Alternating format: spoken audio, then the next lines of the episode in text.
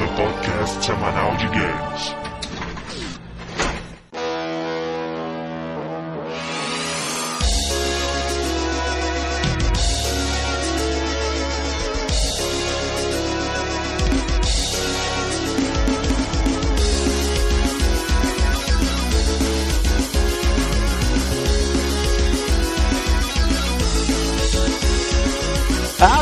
Start! Estamos começando o 17 round do podcast Downloading. Então vamos para os nossos participantes. André, mercador level 1138 e eu estou vendendo essas lindas jaquetas de couro. É, eu não entendi, mas tudo bem. Diogo, level 77, habilidade especial, beber água fingindo que é vodka. e não o contrário, como disse a comunidade anteriormente. Fernando, personagem de Adventure level 0. Itens: motosserra sem gasolina, mapa de Atlântida e uma caixa de coelhos de brinquedo. Boa! Bata, level 21 e no meu menu tem fumar, beber e jogar. Boa. Então hoje a gente vai fazer a primeira parte do primeiro cast duplo da história do Download. Isso porque a gente vai falar de uma era dos games. Uma era que foi lá do final dos anos 80 até os anos 90 inteiro e curiosamente foi protagonizado por praticamente uma empresa, sabe? Obviamente a gente tá falando dos grandiosos adventures da LucasArts. Uma era que acompanhou minha infância, cara. Por um bom tempo, isso foi tipo o padrão de jogos de computador, né, cara? Você, É, sabe, tipo, eu é. comprei meu primeiro computador e tal, veio com Adventures da A LucasArts. LucasArts não criou o gênero, ela não revolucionou a indústria, mas ela pegou esse gênero no canto ali das prateleiras e trouxe ele pro mainstream, cara. E ela fez isso com uma qualidade inacreditável. Todos os adventures lançados pela LucasArts têm uma qualidade absurda. Não sei o que, que deu no universo pra eles conseguirem reunir a equipe que eles tinham nessa época. E hoje a gente vai falar de todos os adventures da LucasArts, com exceção da série Monkey Island, que obviamente merece um cast separado, né? Mas antes da gente se empolgar aqui e começar a falar desse assunto, a gente vai pros e-mails e comentários, daqui a pouco a gente volta. Você é tão rápido que você lembra perceber.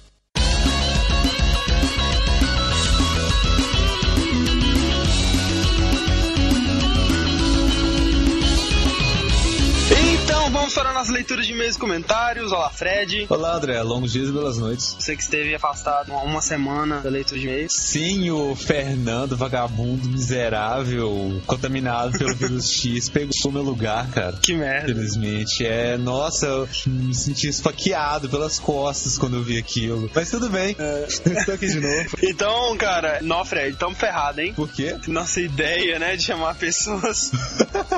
Eu achei que a gente ia ter que mendigar, sabe? Pessoas, assim. Cara, tá complicado demais selecionar isso, cara. Tem muita gente, assim, parece que tá bem interessado mesmo, sabe? Então, Fred, vamos para os nossos e-mails, né? Do cast de Metroid, né? Um cast muito bem baixado, muito bem comentado, né? Assim, muito elogiado a participação do Diego, né? Certamente ele voltará. É, e a propósito, é, falando aí do Downloading Arm, né, que nós precisamos de você, talvez algumas pessoas agora tenham percebido isso, é, o Diego, ele é um participante do Downloading agora, não necessariamente a participação dele será tão frequente assim, né, tanto porque nós já temos casts programados e tal, sabe, mas ele vai ter outras participações sim, aguardem. Exatamente. Vive, né? Nossos planos para o futuro aí são. É. Falando em dica pro nosso pro- próximo podcast, ninguém conseguiu encontrar, né? É.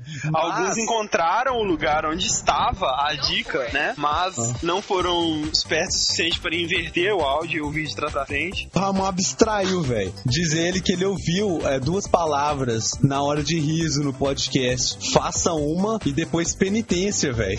Ô, que isso? Isso é tipo como se a gente tivesse colocando mensagem, sabe? Demoníaca no cast, velho. É, tinha ser, né, velho?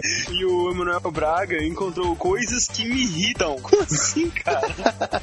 O Evaldo, cara, o sétimo comentário do cast de Metroid, ele deu sugestões pra gente. Eu gostaria de sugerir sobre a Capcom, sobre a LucasArts, com seus adventures inesquecíveis. Ele falou. Não isso, só ele, cara, é, é um dos mais pedidos nossos, cara. E, cara, vão tocar aí, né, a mensagem como você deveria ter ouvido. E uma mensagem que eu Da LucasArts. E então vamos para nossos e-mails e comentários, né? Ok. O primeiro comentário é do Manuel Braga, ele mandou um e-mail contando, falando algumas coisas interessantes, né? dizendo parabéns por mais um podcast brilhante, ainda mais sobre um dos meus jogos favoritos, Metroid. Não há mais o que falar dessa série, ela é realmente fantástica. Vamos ao que interessa. Joguei praticamente todos os jogos da série, menos da saga Prime. O único que não terminei foi o Metroid 2, pois não me atraiu muito. Porém, por ironia, é sobre ele que vou falar agora. Cara, vocês deram boas informações sobre o jogo, mas pasmem, como vocês puderam esquecer o incrível comercial japonês de Metroid 2. É um comercial onde mistura o desenho animado com a animação de uma action figure da Samus. O comercial mostra todo o potencial do jogo, mostrando Samus se aventurando pelo planeta SR-388 e detonando tudo que é ser vivo, que fica aparecendo pela frente. Então, cara, eu realmente não tinha conhecimento desse Nem fantástico comercial. O link tá aí pra vocês assistirem. Uma coisa muito importante que vocês deixaram escapar: Samus Aran é a maior batadora biológica da galáxia. Todos os inimigos dela, além dos Space Pirates, são criaturas que vivem no local onde ela visita. São seres que estão ali só pra viverem, tentando sobreviver na lei da selva. Aí chega a caçadora de recompensas e logo os animais pensam um novo ser que tá ali só pra beber água do rio. Até que então esse ser puxa seu canhão no braço direito. É isso mesmo, né, É isso velho? mesmo, velho. E mais uma vez ele mandou, ele fez uma charge, né, com o Metroid. Dessa vez brincando com o nome Metroid Dread, que seria a Samus fugindo do juiz Dread, né, aquele filme lá. E aí ele termina aqui no Mas é isso, abraço e aguardo o podcast sobre coisas que mais me irritam. é, você esperar ok, mais um pouco aí.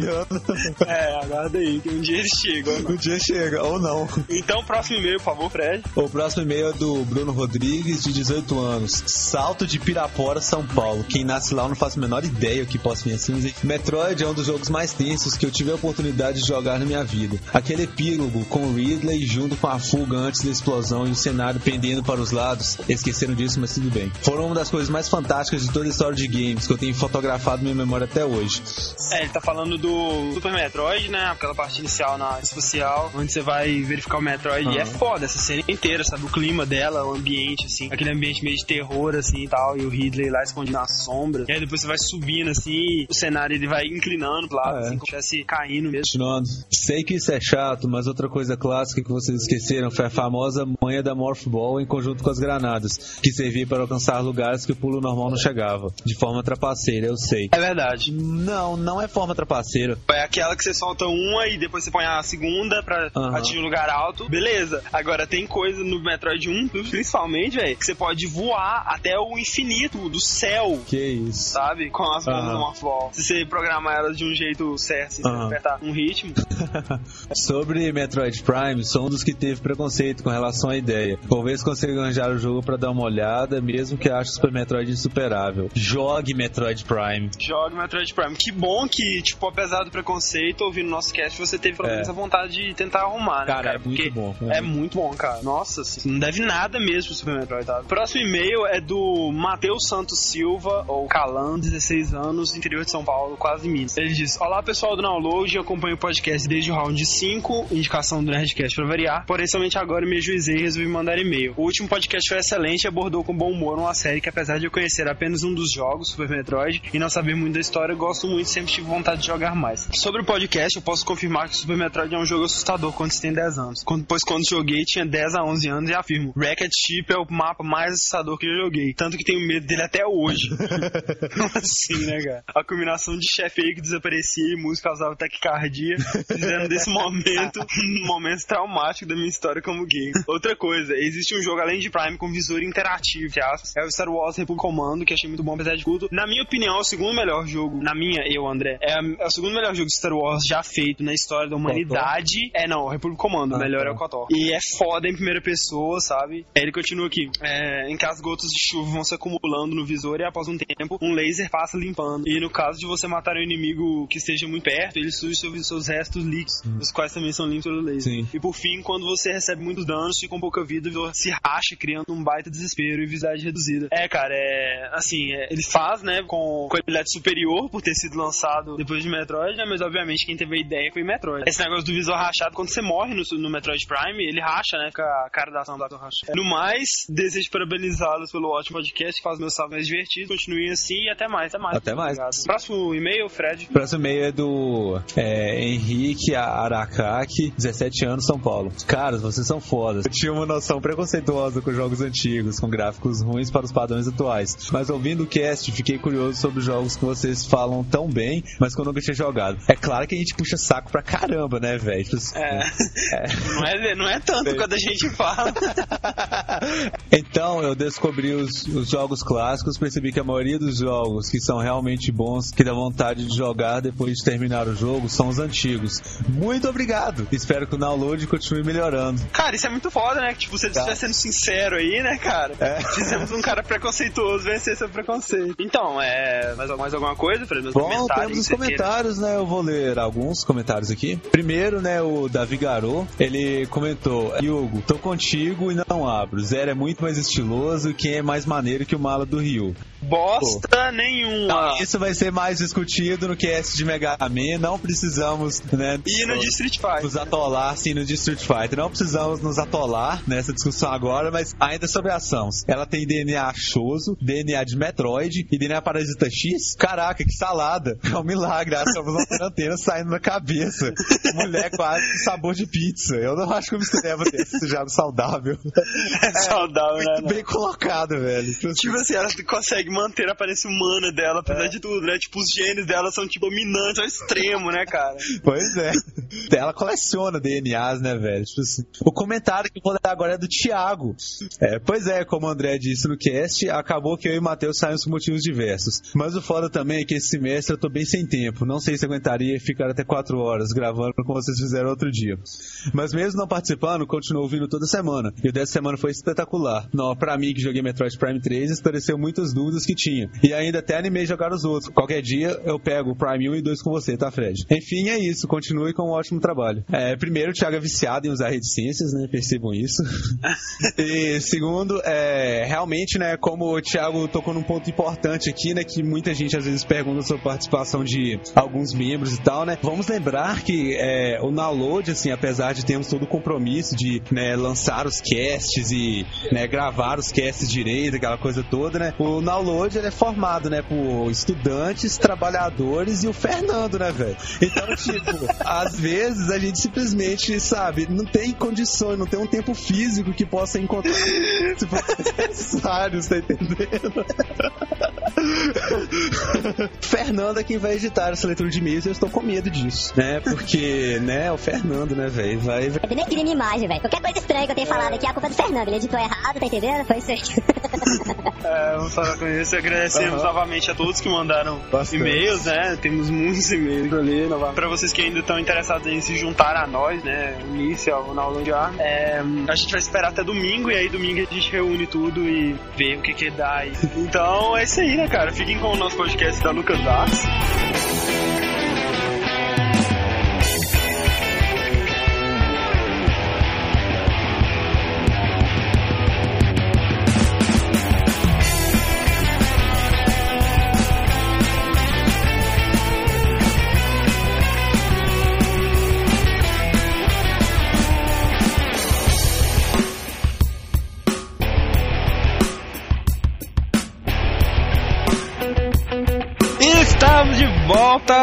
E vamos começar aqui falando um pouco da história desse gênero, né? Conhecido mundialmente como Adventure. Aqui no Brasil ele não é tão popularmente conhecido por esse nome. A maioria das pessoas conhecem como o jogo de clicar. Como a maioria das coisas de videogames, né?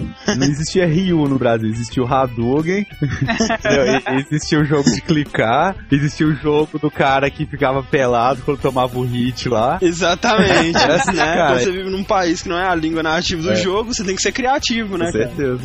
Não precisa de nome, né? Nome é só uma formalidade. Eu acho que agora o point and click ele voltou muito forte com essa época de jogos Voltou. em flash, né, cara? Não, e não só com jogos em flash, você vê que ficou um tempo na geladeira aí, né, cara? É. Mas agora parece que tá voltando com tudo mesmo. Bacana, bacana. Isso não significa que tá vindo jogos de qualidade, mas tá É. voltando com tudo. O importante é tentar, né? O importante mesmo é a Lucas Arts voltar a fazer jogo de vídeo. Pois é, cara, tá precisando, hein? Pariu, é- Mas então, esse gênero, né, aperfeiçoado ao 100%, assim, pela LucasArts, é complicado a gente traduzir aqui como aventura, né? Porque quando você fala aventura, ah, qualquer coisa pode ser aventura, sabe? Um jogo de ação tem aventura. É, no Brasil, jogos de aventura não quer dizer adventure games. Algo estilo jogo de plataforma, assim. É, eu acho que se encaixa bem mais como jogo de plataforma mesmo, né? Aqui no Brasil. é. O Mario é Exato. aventura. Por quê? Porque o primeiro Adventure Game chamava-se Colossal Cave Adventure. Oh, é. Ah. Lançado em 1976. Então, quando você fala um jogo Adventure, você não está falando que ele é um jogo de aventura. Você está falando que ele é um jogo no estilo de Colossal Cave Adventure. É, viu? Faz Entendeu? todo sentido. Se refere ao jogo Adventure. Como eles conheciam os FPS como clone de Doom. Exatamente, é o mesmo princípio, só que no caso dos Adventure não foi atualizado, né? Esse gênero é o que, cara? Basicamente é um jogo que envolve muita investigação, exploração, né, do lugar do mundo, conversa, né, com os personagens, você resolve puzzles, coleta itens. Ele basicamente se centra em muito mais em desafios intelectuais e narrativos do que algo que vai testar o seu reflexo, sua habilidade de controlar o personagem tudo mais, né? Vai testar muito mais sua mente, sua capacidade de pensar logicamente, Capacidade resolver- de raciocinar, de dar uma olhada É. em alguns itens e ver combinações. Com a evolução dos jogos, você vê que tipo, Resident Evil pegou muito esse, essa coisa Pegou, de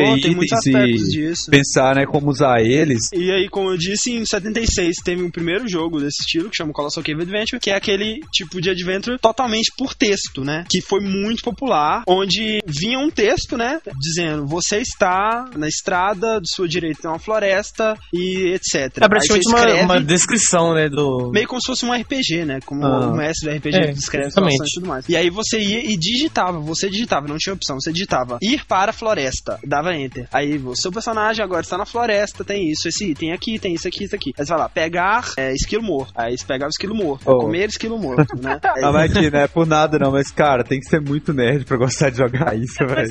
Pois é, cara, tem que ter uma abstração absurda da mente, né? mas, cara, Não, tem que Mesa porque- é assim, velho. Porra. Não, RPG então, de não, mesa é assim. esse é o meu ponto, velho, porque, tipo assim, pra que fazer isso, você pode jogar um RPG de mesa com tabuleiros e pessoas reais, sabe? Então, velho, isso era pra geeks, pessoas que não tinham amigos. E eles jogavam RPG é. de mesa com computador. Deve ser legal jogar um RPG de mesa sozinho, né? Estou Nossa. atacando. Não, você não conseguiu atacar. Consegui sim. Eu dei crítico, eu matei. Não, você não matou. Esses adventures por texto, né, cara, eles funcionavam, né, nesses pequenos joguinhos, né, feitos até por amadores e tal, era uma coisa bem simples, se você tivesse alguma noção de programação, né. Mas assim, é, eles tinham muitas limitações, exatamente porque você tinha que escrever o comando, e muitas vezes você tinha que adivinhar o que que o cara tava querendo que você escrevesse, sabe? Porque Realmente, velho, você tem que ter uma abstração puta. você vê o abismo, aí você vai colocar saltar abismo, não dá, por quê? Porque ele queria que você falasse pular abismo. Aham. vieram com o tempo alguns adventures desse estilo que te mostrava a imagem, né, do que você estava vendo com o gráfico, mas ainda tinha o texto, né? Os primeiros desse tipo, cara, foram da Sierra. No passado ela foi uma grande empresa. E aí, cara, em 84, né, lançou o primeiro Macintosh, né, que foi o primeiro computador doméstico a ter mouse. E aí vieram realmente os point and clicks, né? O primeiro foi Deja Vu, seguido por a sua sequência Shadowgate, ambos da Icon Simulations, tinha a lista dos comandos. E você ia lá, escolhia o comando e escolhia o que fazer no cenário. Chegamos ao ano de 1986 e ia lançar aquele filme Labyrinth com o David Bowie, né? Aquele filme famoso Sessão da Tarde que todos conhecemos, né? Opa. Ah, só É, Ele bom. veio traduzido com que nome? Tipo, labirinto mesmo? Labirinto, a magia do tempo.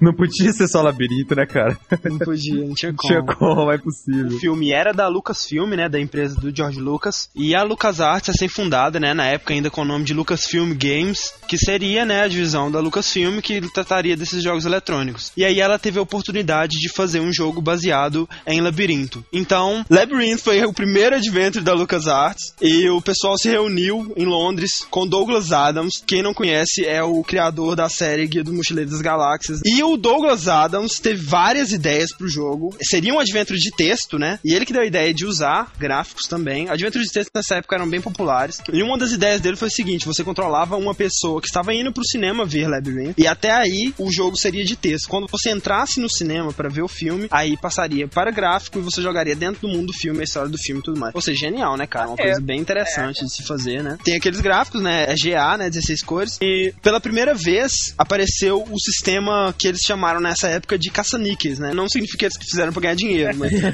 era porque tinha duas colunas, uma do lado da outra, com três slots, né? Três espaços. Na coluna da esquerda tinham os verbos, né? Tipo pegar, ir para, conversar. E na coluna da direita tinham os objetos, né? Pessoas e objetos que estavam próximos. Ou seja, você escolhia um verbo e escolhia o que fazer com aquele verbo. O bem primitivo mesmo, né? Mas isso foi o início, né, do que estava por vir aí. Em seguida, trabalhando mais nesse conceito, né, eles criaram uma coisa que está entre uma engine e uma linguagem de programação, que eles chamaram carinhosamente de SCAM, uma coisa que a gente vai falar muito aqui. É uma sigla para Script Creation Utility for Maniac Mansion, ou seja, utilitário de criação de script para Maniac Ou Mansion. seja, foi desenvolvida para Manipulation. Exatamente, eles não tinham pretensão nenhuma, né, cara? Mal sabiam eles, né, cara? Mal sabia eles, o conto ia dar o que falar, né? É, ela era um programinha onde os programadores criavam os lugares, os itens, os diálogos, as sequências de acontecimentos e tudo mais, sem ter que escrever já na linguagem final, e isso facilitava muito o processo de criação. Foi o primeiro RPG Maker.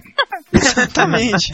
Basicamente isso. Deu uma liberdade muito grande pra eles. Esse engine, por assim dizer, linguagem de programação, teve pelo menos 10 versões diferentes. Eles foram evoluindo ela aos poucos, mas basicamente ela criava essa relação de verbo e objeto. Você tinha uma lista de verbos, um inventário e o mundo do jogo. Aí você podia interagir essas três coisas entre si. Você colocava coisas do mundo no seu inventário, coisas do seu inventário você usava ela no mundo a partir da lista de verbos que você né, intermediava. Uhum. Um conceito bem interessante, né? Que foram eles que criaram. Foram eles que criaram e que usaram até o fim. Usaram até o fim. E era a marca registrada dos jogos da LucasArts. E é uma coisa muito legal mesmo. Até hoje em dia ainda rende frutos isso, né? Você pode ver no próprio Alone in the Dark, o último tem muito essa história de misturar itens. Aham. Ele deixou frutos, né? É, porque essa liberdade que você tinha pra mexer com os itens que estavam no seu inventário, né? Com Exato. várias possibilidades de verbos e tudo mais, sabe? Tinha usar, pegar, desligar, ligar. Inclusive no começo tinha muitos verbos que você nunca usava. Mas Isso foi legal. Com qualquer objeto, podia tentar qualquer uma das ações. Pra cada ação, às vezes, ele também faz algum comentário. né? comentário ou alguma coisa diferente. E é, isso é uma das coisas mais legais, né, cara? Você poder experimentar, né, com o jogo e tal. Sim. Foi a partir da criação desse script, cara, que abriu as portas pra eles criarem realmente os melhores adventures do mundo, cara. da mundo. história da humanidade Do universo sideral. sideral.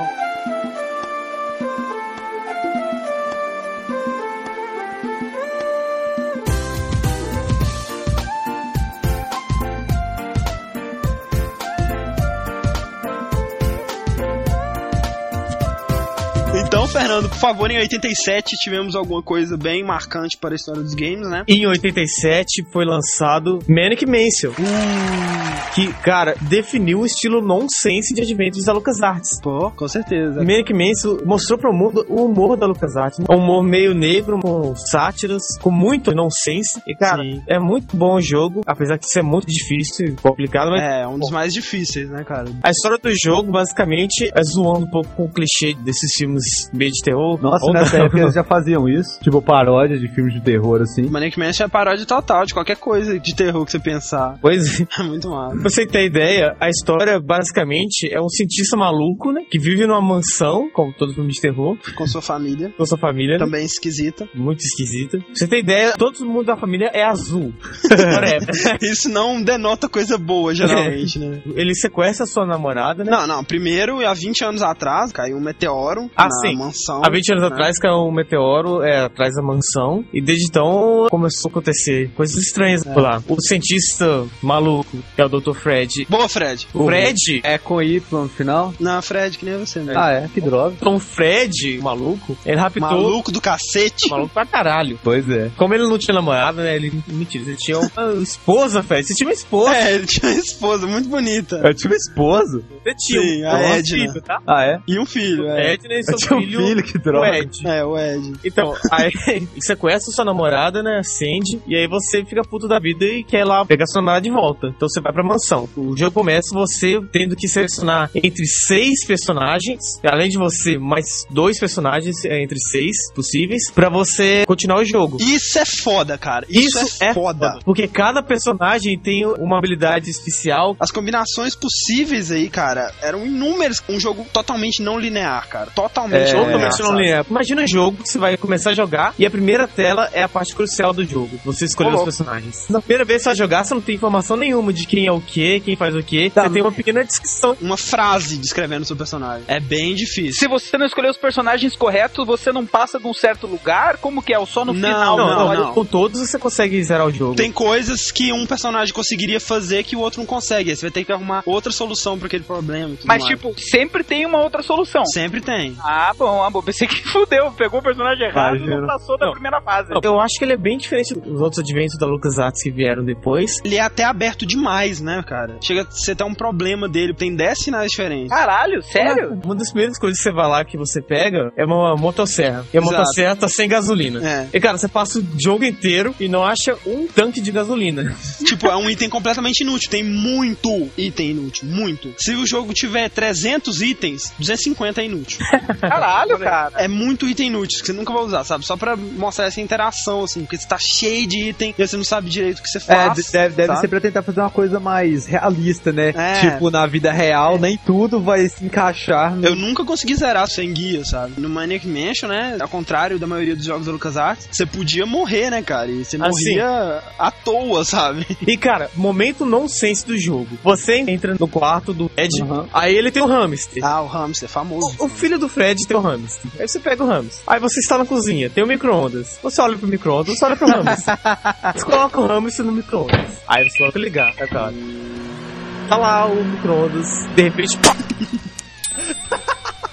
Aí você vai no que sobrou, né? No pudim de hamster e entrega pro Ed. Meu hamster! Aí corta, parece a cena do lado de fora com o seu túmulo que o Ed matou. que Ed te matou. É tipo isso. Conheço relatos de pessoas que fizeram isso na vida real. Com gatos. É, eu conheço relatos de pessoas que colocaram gatos no micro-ondas na tentativa de secá-los após um banho. Meu Deus, cara. o humor do jogo ele é totalmente negro, né, cara? É Esse humor, assim, bem violento mesmo, né? Você chega na cozinha, assim, né? Tá toda manchada de vermelho, assim, marca de mão na parede vermelha. Aí tem uma faca normal de cozinha, uma faca maior. Aí tá um mega facão, assim. aí vai ter uma motosserra, sabe? Tipo, a sequência, assim. Sabe? você vê a evolução, né? E aí você olha pro lado, assim, tem geladeira. A geladeira tá escorrendo sangue, assim, sabe? Nossa. Um líquido vermelho, assim. Meu Deus, tem um cadáver dentro da geladeira. Você vai, abre assim, não, tem uma garrafa de ketchup quebrada. Nesse jogo você encontra os dois animais de estimação do, do, do sim. Dr. Fred, que são dois tentáculos, né? O tentáculo verde e o tentáculo roxo. O tentáculo roxo é o adjudante do Fred lá, né? Ele é burro que cria uma porta. É burro e ele diz que é do mal, né? Aí você É, acredita. ele é do mal. E tem o tentáculo verde. Cara, o tentáculo verde, ele simplesmente tem uma banda. Ele é um roqueiro, ele tá bom. Ele é um roqueiro. Ele é tipo aquele adolescente revoltado, sabe? O quarto dele é no sótão. Aí ele tem uns posters de banda, assim, sabe? Tentáculo, cara. Ele é um tentáculo, ele é tipo um tentáculo. Pariu, cara, que loucura. Tem também o primo Ted, Ah, o primo Ted. que é uma múmia. É uma múmia. Faz nada. Fica ali parado. E outras coisas, sabe, malucas. Tem a escada da biblioteca, a escada, sabe, normal. Aí tem a placa, em manutenção. Tipo, como assim escada em manutenção, sabe? Não conserta, não tem nada, sabe? Tem um monte de coisa assim. A piscina, além de servir como piscina, ela serve como resfriador pro reator nuclear da casa. Reator nuclear dentro da piscina. No fim, você descobre que o Fred, né, como todo mundo sabe, na verdade ele estava sendo controlado pelo meteoro que caiu há 20 anos atrás. Exatamente. Ele estava controlando a mente dele. O meteoro, na verdade, era um alien super inteligente, assim, sabe? A hora que cai com vida inteligente, ele é mais clichê do que a lança de Jesus lá, né, É cara? verdade. Então, aí tem vários finais. Você pode chamar a polícia especial, né, pra ir lá prender eles. É. Ou você pode eh, colocar o meteoro no carro do Ed que voa. Aí vai pro espaço o carro, sabe? E o final, mais what the fuck de todos, você escreve a autobiografia do Meteoro e convence ele a ser famoso em vez de ser mal. Aí ele decide lançar o livro Bem dele. legal. Foi a era que marcou os Adventures da LucasArts. A era de Adventures Nonsense. Começou aí. É, vale dizer que o Maniac Mansion ele teve um porte pra Nintendinho, né? Ah, sim. Que é a versão mais conhecida do jogo, principalmente no exterior. Aliás, dois portes pra Nintendinho, um americano e um japonês. O japonês, eles mudaram o jogo completamente, o visual é totalmente oriental, sabe? Não tem nada a ver com o jogo original. E o ocidental manteve todas as características normais, só que algumas diferenças é que, ao contrário da versão original, ele tinha músicas pra todos os personagens e músicas excelentes, sabe? A trilha sonora dele ficou foda. Em compensação, a violência foi totalmente cortada, sabe? Maniac Mansion é um pouco violento, assim, tem sangue, inclusive linguagem pesada, mais adulta mesmo, até com algumas insinuações sexuais, assim. Além disso tudo, ele teve um seriado, live action, canadense, que rendeu três temporadas, contava a vida da família Edson, que o pai era um cientista maluco, um aleatório, não tinha nada a ver com o jogo, assim, É, era só mas, é, não, exatamente, porque se tivesse a ver com o jogo, não ia tem o que falar, né, cara? O jogo É. é tão desequilibrado e como você colocar isso no no seriado? Vale dizer também que recentemente o Lucasfan, né, não sei se é um cara ou se é um grupo de pessoas que versões de jogos da LucasArts, lançou o Maniac Mansion Deluxe, que é com 256 cores, né, um- uma versão remake dele assim com gráficos bem melhores e com a engine do Scam mais atual, melhorada. E você encontra ele pra baixar de graça aí na internet, não sei se é legal, mas enfim, quem procura acha. Em 1988, nós temos o segundo adventure da LucasArts, que chama-se Zack McCracken and the Alien Mindbenders. Também é nonsense. Menos. Também é GA ainda, né? 16 cores, mas mais tarde ele foi lançado em 256 cores com versão melhorada. Essa versão é muito Opa. rara, usando essa engine Scam, com pequenas modificações assim. O Zack McCracken, ele se passa no futuro, né? O futuro próspero, né? Fantástico. Onde os carros voavam. Uau! Que se passa no ano de 1997. Puro. Eu ia Futuro, chutar cara. 98, mas 98 é futurista demais, né? Tá muito previsível ainda. É, não. é, cara. Impressionante. Viagens para outros planetas eram corriqueiras, né? Obviamente. É, claro. O dinheiro todo foi substituído por cartões de crédito, né? Os cash cards, tudo que você ia fazer era pago com cash cards. E as TVs eram gigantescas, mais ou menos do tamanho que elas são hoje, só que elas eram gigantescas em todas as dimensões, sabe? Elas eram tipo um cubo gigantesco, assim, sabe? E elas tinham um mega sensor infravermelho, sei lá pra quê. não. É claro, sou tecnológico, tem sensor de infravermelho. Mas, fita cassete ainda é a mídia mais popular de gravação. CD, por favor. E basicamente a história é a seguinte, cara: tem os alienígenas Caponians. É Caponians porque, tipo, Al Capone, sabe? Al Capone usava aquele chapéu Capone, né? E esses alienígenas eles se disfarçam de humanos com um chapéu daquele tipo. Ou seja, o cara com o chapéu na rua é alienígena, né? É, velho? exatamente. Tiro nele. exato, tiro nele. Eles usam também aquele óculos com nariz e bigode, sabe? tipo, São bem eles, discretos. bem discreto. E eles infiltraram a sociedade e eles querem dominar o mundo, sabe? Eles são é uma Uhum. raça que domina planetas, assim. Só que eles são mais burros que os seres humanos. Então, para dominar o mundo, eles precisam deixar os seres humanos mais burros que eles. E aí, o que eles fazem? Eles infiltram-se nas companhias telefônicas de todo mundo e instalam uma parada que fica tocando no telefone direto, que é um tom, né? Um, sinal auditivo, que quando você escuta ele, você fica mais burro. Então, Acho que esse recurso foi muito explorado em músicas de hip hop atuais, cara. né? Em funk, né? é, também. Ah, não, não, aí você falou tudo.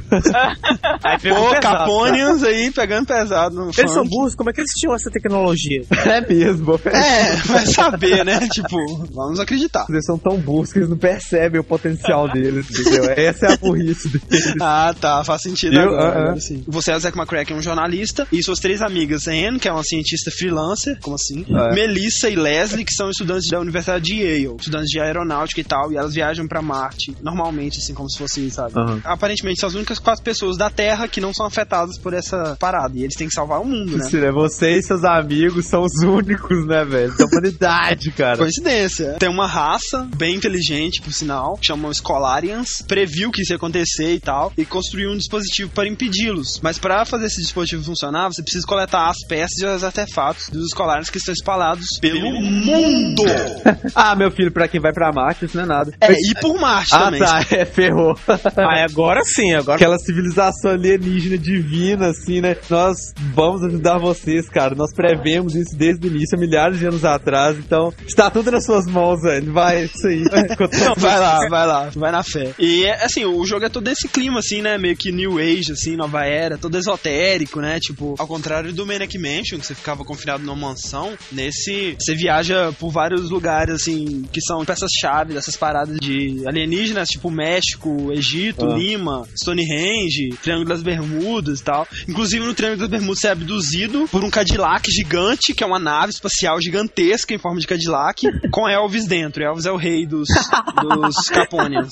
tipo assim, né? Peraí, ele é o rei dos inimigos? Dos inimigos, é. Ele tá dizendo que o Elvis é mais burro que as pessoas normais, né? Basicamente. né? ah, nossa, que Ah, legal. E é basicamente isso, você vai coletando os artefatos e tudo mais, no final você monta a máquina, né, e destrói o campo lá que tava causando a burrice e os, os alienígenas vão embora. Só que assim, cara, eu acho que esse jogo, assim, ele parece um jogo, sabe? Ele não tenta nem um pouco parecer uma história de ficção, Nós ser um percebemos. filme. Tem os alienígenas, né, que controlam a companhias de telefone, e esse sim, você desce do seu prédio, a casa do lado é a companhia telefônica dos alienígenas. Apesar de que você viaja o mundo inteiro, é aquele negócio bem o Egito, aí você vai pras pirâmides, pá, na cara, assim, sabe? Você vai pro Brasil, aí passa o leão correndo, né? tipo isso. Ele tem as coisas muito mal explicadas, assim, sabe? Porque porque metade do jogo assim, você não sabe direito o que você tá fazendo, sabe? Você começa como um jornalista, aí de repente você tá jogando com as pessoas que estão em Marte, sabe? Acho que. Mas é, é um bom jogo. Me incomoda um pouco por não ter tanta conversa, sabe? Não tem opção pra você conversar, né? Aquelas clássicas cenas de conversa onde você escolhe as opções e tal pra conversar. Não tem? Não tem. Nem no Manic Mansion, nem É, nesse tem nem isso. também não tem não. Mas... É. E outra coisa que me incomoda muito é que além de não poder conversar com as pessoas, você também não pode analisar os seus objetos. E essas são tipo as duas principais coisas pra você conseguir dicas do que fazer, né, cara? Então é- se ferre aí. então é um jogo bem difícil mesmo. Apesar de tudo, né? Apesar de, assim, no Brasil, pelo menos, esse jogo passou totalmente em branco, sabe? Whatever, né? Pra ele. Mas ele é bem cult no exterior e foram feitas várias sequências por fãs, né? Tem o The New Adventures of Zack McCracken, que foi feito pelo mesmo cara que fez o remake do Maniac Mansion Deluxe, né? Lucas Fan. E o Zack McCracken Between Time Space, que foi lançado esse ano por um, um grupo de desenvolvedores alemães, que parece que tá muito legal, sabe? É totalmente em 3D, assim, parece ser bem interessante. E uma coisa foda do Zack McCracken é que você encontra um item que é o combustível para a motosserra, só que não tem motosserra. O personagem fala, eu não preciso, é de outro jogo.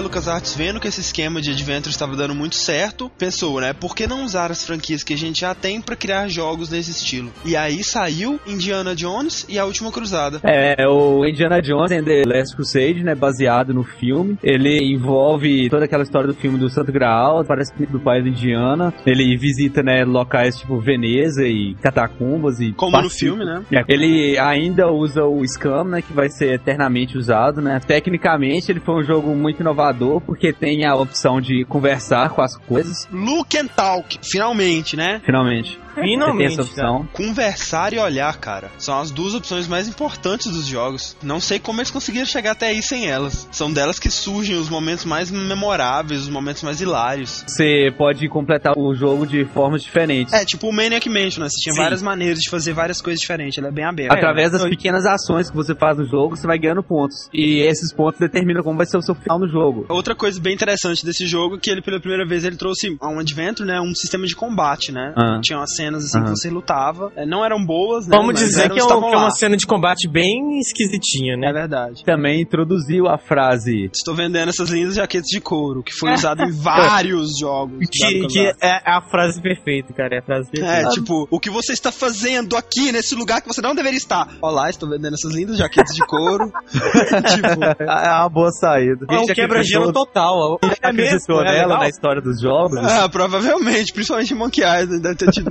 muita gente que. E tipo, é legal que o Guybrush, né, ele nem usa jaquetas de couro. O Indiana Jones, beleza, sabe? Tinha Ele não jaqueta de usa, couro. né? É, mas é basicamente é isso, né? Tipo, é o filme, né, com algumas diferenças. E ele foi muito bem avaliado, considerado um jogo brilhante, baseado no filme. É, exatamente, é um daqueles exemplos de adaptações que foram boas, né, cara? foram boas. E é estranho, né, cara? Porque se eu pensar, todos os jogos do Indiana Jones até então, né, eram jogos de plataforma, né? Aquela coisa óbvia. Ninguém ia esperar que um jogo do Indiana Jones, é um filme totalmente de ação, aventura e tal, fosse ser portado pra um estilo de jogo que usasse mais raciocínio, né? Tem muito a ver com a Indiana Jones. Funcionou né? muito bem. É Aquela história de você ter um artefato, você não sabe o que fazer com ele e É tal. sabe? verdade. Tem esse lado também. Que na verdade é o lado mais interessante, né? E que não é explorado no jogo de porrada, Pois é, né? Você vai passando porrada fase, também, sai que é bem jogo. idiota. O Indiana Jones ele tem muito mais personalidade nesse tipo de jogo. Aham. Infelizmente só existem dois jogos do Indiana Jones desse tipo. Quantos jogos do Indiana Jones são considerados bons? Acredito que só esses dois. O Lego Indiana Jones. Ah, é, o Lego Indiana Jones é mais legal. Ah, tem o Sean Connery também, não, né?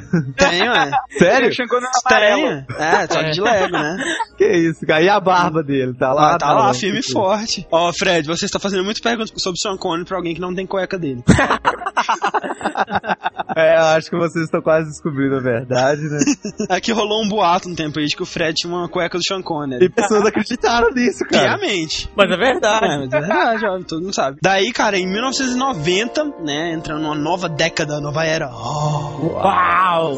O de Indiana Jones foi 89, não é como se em 90 fosse ter aquele pulo magnífico, não, né, É, cara? mas aí nós temos um jogo, né, que se difere de todos os outros adventures da LucasArts. Tá, foi um pulo magnífico. Não, mas depois voltou pro. Na verdade, é a ovelha negra da família. né? Ovelha Negra, não que ele seja ruim, mas é Ovelha Negra porque ele é Sim. diferente de todos. Ele é um conceito único, assim, sabe? Que é o Loom, também não muito popular, não muito conhecido por aqui. Aquele típico jogo cult, né? Ele é uma mistura de Star Wars com Ocarina of Time, basicamente, tá? Ok, né? Influenciou Ocarina of Time total, tá bom? E assim, eu acredito piamente que ele seja o único jogo desse tipo que existe no mundo, inverso. Não, pra gente conversa, o que é uma mistura de Star Wars com Ocarina of Time? Ah, ah, você não ouviu, não? É Lu. Calma, vou explicar. Ao contrário, né, de todos os outros jogos, até mesmo o Zack McCracken, que era um pouco mais sério, mas tinha Elvis, é o rei dos alienígenas, né, né totalmente nonsense. O Loom não, cara, é um jogo bem sério, é um mundo de ficção, de magia, assim, sabe, esse mundo mais medieval, assim, que é bem coeso, né, bem complexo, assim, tem uma história, né, o mundo tinha um passado e tudo mais e tal. Essa história, né, esse pano de fundo, por assim dizer, vinha numa fita cassete que vinha junto com o jogo, que eram uns 30 minutos de uma radionovela, assim, entendeu? Que contava toda a história. clima, assim. É, contava toda a história antes do jogo começar, né? E basicamente é o seguinte, cara, uma época onde todos os seres humanos estão se divididos em guildas, né? Uma era medieval, assim, não Aham. necessariamente real, né? No nosso mundo, talvez uma realidade alternativa. Os, todos os seres humanos se dividem em guildas, né? E tem essa guilda dos Weavers, que são tecelões, humildes e tudo mais. E aí eles experimentando com alguns livros antigos, etc., eles descobrem que eles podem usar feitiços, utilizar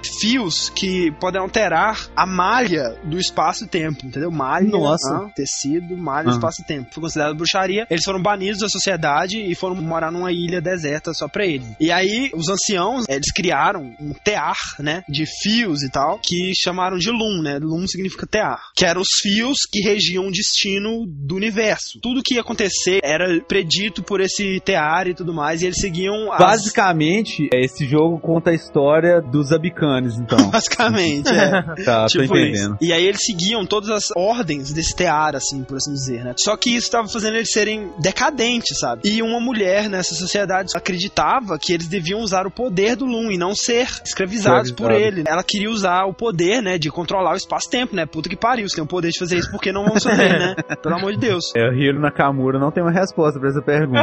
Ah, eu ia falar isso agora, cara. Peter Petrelli nem se fala, velho. Nossa.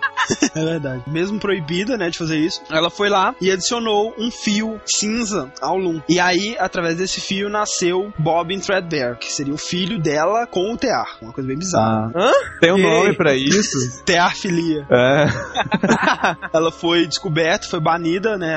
Acredito que foi até morta. E o menino foi criado por uma serva chamada Rachel. Os anciãos ah, exigiram que ele fosse criado sem a sabedoria do povo, porque eles tinham medo do poder dessa pessoa e tudo mais. Mas essa Rachel ensinou pra ele escondido. Aí o jogo começa. Você é esse Bob Threadbare, né? Esse garoto de 16 anos, que usa uma túnica cinza, que não dá pra você ver seu rosto, você só vê o olho dele que é azul, assim. Começa com os anciãos descobrindo que essa Rachel te ensinou essas técnicas, né? E eles vão puni-la. Qual a punição, né? Tortura? Não. Eles transformam ela num cisne. Olha, que produção, cara. Que bonito, né? Uma coisa bem Nossa. poética. Não tem como eles saberem se estão punindo ela, porque talvez ela sendo animal, ela seja mais feliz, não tendo preocupações É. de ter áreas maníacos, querendo Véi. relações com ela. Mas Então, parece que tem alguma coisa em relação, tipo assim, com a morte e você virar cisne, entendeu? Ah, tá. Ah, né? Podia transformar ela, sabe, numa barata, num polvo, Não, numa num lula, não, num cisne. Um pedaço de madeira. bicicleta. É, tipo, um pedaço de bosta, né, de uma vez. e aí, quando transforma ela no cisne, chega outro cisne, quebra a janela, pá! E aí, todo mundo, meu Deus, o mundo vai acabar! Aí todo mundo vira cisne e vai embora. Eu achei que ia ter uma suruba do cisne Não. agora. Peraí, aí o mundo vai acabar por quê? Não sei, você não sabe ainda, entendeu? Aham. Não se faz mais jogos como antigamente mesmo, né? Todo mundo vai embora, deixa você lá, né? Você chega, eles deixaram um cajado, você pega o cajado, e aí você tem que salvar o mundo da terceira sombra que vai vir cobri-lo. Reação legal, né, velho? Quando você tá com medo, você vira um cisne, sai voando. É tipo isso. cachorro que faz xixi, né? Quando você. É, o cara tá assim, atento, você dá um susto, né? Vira um cisne, velho. É isso mesmo. Você vai pegar esse cajado e o que o cajado faz? Ele produz notas musicais e quatro notas musicais formam um draft. Um draft seria um feitiço que serve pra um milhão de coisas diferentes, tá? Tem draft pra abrir coisas, draft pra pintar as coisas, enfim, um milhão de coisas. A diferença dele pros outros jogos, cara, é que você não tem inventário, você não tem conversa, você não tem verbos, tudo que você tem é seu cajado. A parte onde ficariam os verbos e inventário, tem o cajado só. E aí Bacana. você clica nas coisas que você quer interagir e você usa algum draft, alguma magia nessa coisa pra poder interagir com ela. E basicamente isso o jogo inteiro. E é muito legal, sabe? Bem diferente mesmo. E funciona muito bem. Principalmente porque tem algumas coisas que você tem que deduzir. Porque se você tocar um draft de trás pra frente, ele dá o, o efeito contrário. Por exemplo, doido, se um draft ele serve pra pintar alguma coisa de alguma cor, se você tocar ele ao contrário, ele serve pra tirar a tinta dessa coisa, sabe? Massa? Se um draft te faz andar, se tocar ele ao contrário, você faz moonwalk, então... tipo isso, é. Uau. Um draft que faz abrir, se troca ao contrário, ele faz, né, fechar. E outras coisas desse tipo. Esse jogo foi o primeiro que veio com aquela filosofia da LucasArts de você não poder morrer no jogo. Não importa o que você faça, você não vai se ferrar, sabe? Você pode tentar qualquer coisa. Isso é muito legal, porque é um jogo que realmente abre muito espaço pra você experimentar, sabe? Pra você explorar o mundo como você quiser e tudo mais. Aham. Isso é uma coisa bem legal. O final do jogo é bem cliffhanger, sabe? Você tá enfrentando o caos que vai trazer a sombra pro mundo. E aí você vai pro outro lado do tear, assim, pra outra dimensão. E acaba. Só que não Ah. teve sequências. Seria uma trilogia, de modo que nos outros jogos você jogaria com os amigos do Bob. No segundo teria uma mega guerra e tal, tipo Guerra dos Clones, assim, entendeu? Então é bem Star Wars mesmo. É estranhaço, né, esse lance cisne e tal, É. voando, É, tipo, é bem um universo cisne. próprio mesmo, né, cara? Sim, mas o jogo como um todo é extremamente criativo, Pois né, cara? é, cara. É o tipo de coisa que me dá muita vontade de ver um remake, assim, sabe? É, você vê que o design dos jogos é fantástico, sabe? Você vai na guilda lá dos caras que fazem vidro e tal, e a cidade deles é toda em vidro, assim, Nossa, sabe? É cara, muito que foda, doido. Sabe? É, Ah, assim, oh, o design é muito legal fantástico mesmo. mesmo. Essa ideia de você tocar de trás pra frente, fazer o efeito contrário, velho, foi muito É. revolucionário, cara. E você vê que assim, né? Pode até não ser admitido, cara, mas isso lembra muito Ocarina of Time, né, cara? Demais. Você toca Sim, uma música né? e dá um efeito mágico e tal. E aí acabou não tendo sequências, né? E dificilmente vai ter. Além disso, ele foi o primeiro jogo em Scam, né? Nessa engine a ser dublado. Basicamente tem muitas referências dele em Monkey Island. Muitas vezes, quando alguém pergunta o nome do Guybrush, você pode mentir, sabe? Geralmente tem muitas opções de nome pra você mentir, sabe? E um dos nomes é Bob Threadbare, que é o nome do cara, né? E muitas frases também que o Guybrush já falou várias vezes é o seguinte: Olá, meu nome é Bob. Você é minha mãe? E eu tenho uma vez que, ah, é, ah, eu sou o Bob, você é minha mãe? Aí o cara responde, não, sua mãe é um pato. e ao mesmo tempo que eles estavam fazendo Loom, também estava sendo produzido o primeiro jogo da série Monkey Island, The Secret of Monkey Island, que nós falaremos em outro cast, mas dá pra notar em Loom e principalmente em Monkey Island 1 e 2, o salto que eles deram, tanto em questão de ambição de um projeto, né, quanto de qualidade de texto, qualidade de efeito, qualidade de animação, é uma coisa impressionante, cara. E se você jogar na sequência Loom, pulando os dois Monkey Island que houveram nesse espaço e seguir pro próximo jogo, você vai ver um pulo de qualidade assustador. Em 1992 tivemos Indiana Jones and the Fate of Atlantis. Seria a sequência direta, né, do primeiro jogo do Indiana Jones. É uma história totalmente original. Ele tem uma história em quadrinhos baseada nele, mas filme não. E daria um filme, cara, porque é foda. Daria um filme. Cara, a história do jogo é muito legal. Você já vê na engine do jogo essas revoluções que foram feitas por Monkey Island. Então, né, você já tem aquela árvore de diálogos, né, onde você escolhe uma opção e aí abre outras e aí você vai que é uma coisa muito interessante, né, muito legal. E outra coisa que foi a engine de música deles, que é o iMuse, funciona de modo que a cena ela seja sincronizada com a música que tá tocando. Uma cena de comédia, aí mesma música com instrumentos cômicos. Aí ela vai mudando gradualmente pra uma música mais séria e é uma coisa que ficou muito legal. Foi feito pela primeira vez em Monkey Island 2. Pô, muito maneiro, hein, cara? É bem massa. é, é diferente porque a gente é acostumado, hoje em dia isso é tão normal, né? Eu não sabia que tinha sido eles que tinham criado esse tipo de coisa. Pois é. Inclusive, né, cara, nessa época que tava começando a vir as paradas de preocupar mais com o som, né, do jogo e É, tal. Inclusive é. com a dublagem. Então, falando resumidamente sobre a história do jogo, se passa em 1939, bem da era da Segunda Guerra Mundial, né? E os nazistas estão procurando um metal chamado oricalco, que seria mais poderoso que o urânio. E a lenda é, dizia que ele estava na cidade perdida de Atlântida. Então, o objetivo era achar o caminho para Atlântida, para achar o metal, que seria uma fonte inesgotável de energia. Que com energia inesgotável, você pode fazer qualquer coisa. É verdade. É, assim. Exceto. Tá, qualquer coisa. Sim, qualquer coisa. Bem no começo do jogo, Ele começa terminando uma aventura e aí vem outra aventura. É o tipo de coisa que te dá uma entrada pro personagem. Normalmente É. mostra o quanto ele é foda, assim, resolvendo uma parada super foda e depois ele se fode pra resolver uma parada mais simples, assim. Exato, é verdade. Quando ele consegue achar a estátua que ele tava procurando, um cliente tava pedindo a estátua pra ver se ele tinha a chave daquela estátua. A ele... chave? É, que é Chave? tipo, era uma. Não é bem uma estátua, tipo. Uma porta. eles- Ele andando com a porta debaixo do braço, assim. É tipo aqueles ídolos, assim, sabe? Chegando lá, você entrega pra ele e ele consegue abrir, consegue tirar uma pérola lá de dentro. E aí que ele se revela sendo um espião nazista e ele foge. Aí você vê os registros que tá procurando você e por Sofia, que é uma amiga sua que já foi em outra aventura com você. E aí você vai atrás dela pra falar com ela. É chato pra cacete. Ela desistiu de ser arqueóloga pra ser psicóloga. Aí você já viu? E ela é toda metidinha, ah, eu sei das coisas. É, tipo, ela fica tentando te analisar o tempo todo, sabe? Qualquer coisa que você faz, assim. Pergunta que não quer calar. O que tinha na estátua? Então, a estátua era alguma coisa pra você encontrar a Atlântida, né, cara? Tinha um Ah, e aí você precisava da chave pra abrir a estátua. Não dava pra quebrar, não? Quebrar. Não, velho, essas coisas nunca você pode É, quebrar. é assim, né, cara? Feita há 10 milhões de anos atrás e você não tem tecnologia pra abrir o negócio. Você tem que usar a chave, velho. em algum lugar devia estar escrito que se ele quebrasse ia sair uma maldição. Ah, tem isso também. O melhor disso é no código da Vinci, né, cara? Você lembra aquele Ah, é. o bolo com o segredo dentro com o vinagre lá, sei lá que. Pô, velho. Põe aquela bagaça no freezer, congela o vinagre e abre. Sabe? E aí? É, pô, E aí? O cara lá novo, vou desvendar os mistérios, enigma supremo, de tal, uma maçã caindo. Não, cara, congela e abre, quebra. A história tem todo um baseamento na vida real mesmo. Que dizem que a chave pra achar a Atlântida é o diálogo de Platão e Hermócrates. Seria a terceira parte de uma trilogia dos diálogos de Platão. A história do jogo é foda, é, tipo, bem bolado pra caramba, sabe? Tipo, é talvez mais complexa que até a dos filmes, cara, assim. Dava pra fazer um Sim. filme muito Dá bom pra com essa história, sabe? Muito legal. Você acaba sabendo que pra você achar a Atlântida, você tem que achar três pedras. Seria a pedra da Lua, pedra do Sol e pedra do Mundo. Quando você acaba de descobrir isso, você vê no jogo três caminhos que você pode seguir. Que é uma das coisas do jogo que explodiu a cabeça de muita gente. Três maneiras completamente específicas e diferentes de você concluir o jogo. O caminho da sabedoria, onde tem mais puzzles e uns puzzles bem mais complexos. O caminho da força, que tem alguns puzzles, só que é muito mais aquele sistema de luta. O Desce o chicote.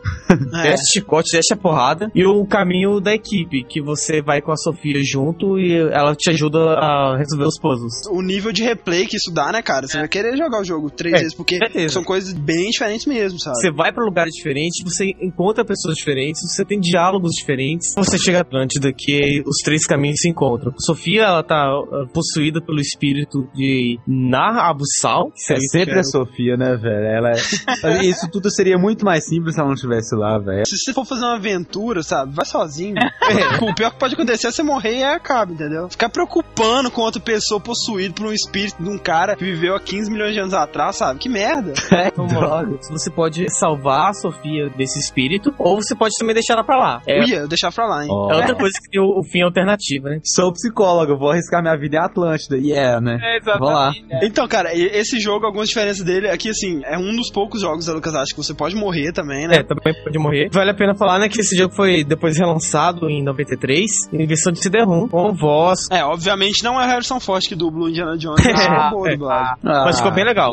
Assim, o- esse jogo, né, ele foi extremamente bem recebido, sabe? Ele é, com certeza, de longe, assim, o melhor jogo de Indiana Jones já feito, considerado um dos melhores jogos da LucasArts mesmo, de todos, sabe?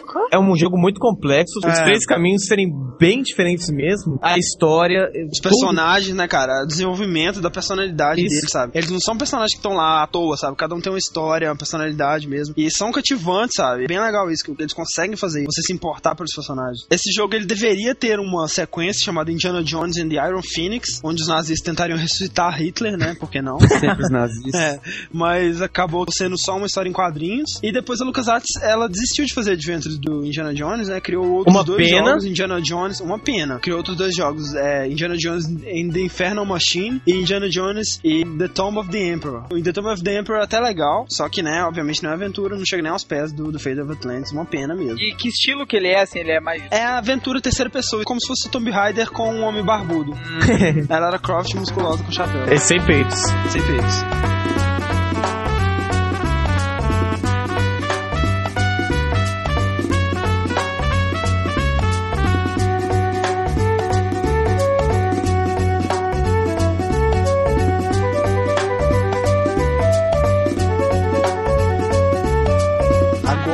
Começar rapaz. Agora começa o podcast de verdade. É, são 11h30 já, vai começar agora. Beleza. Toma café aí, Fred. Toma café, Fred. Acabou o café, velho.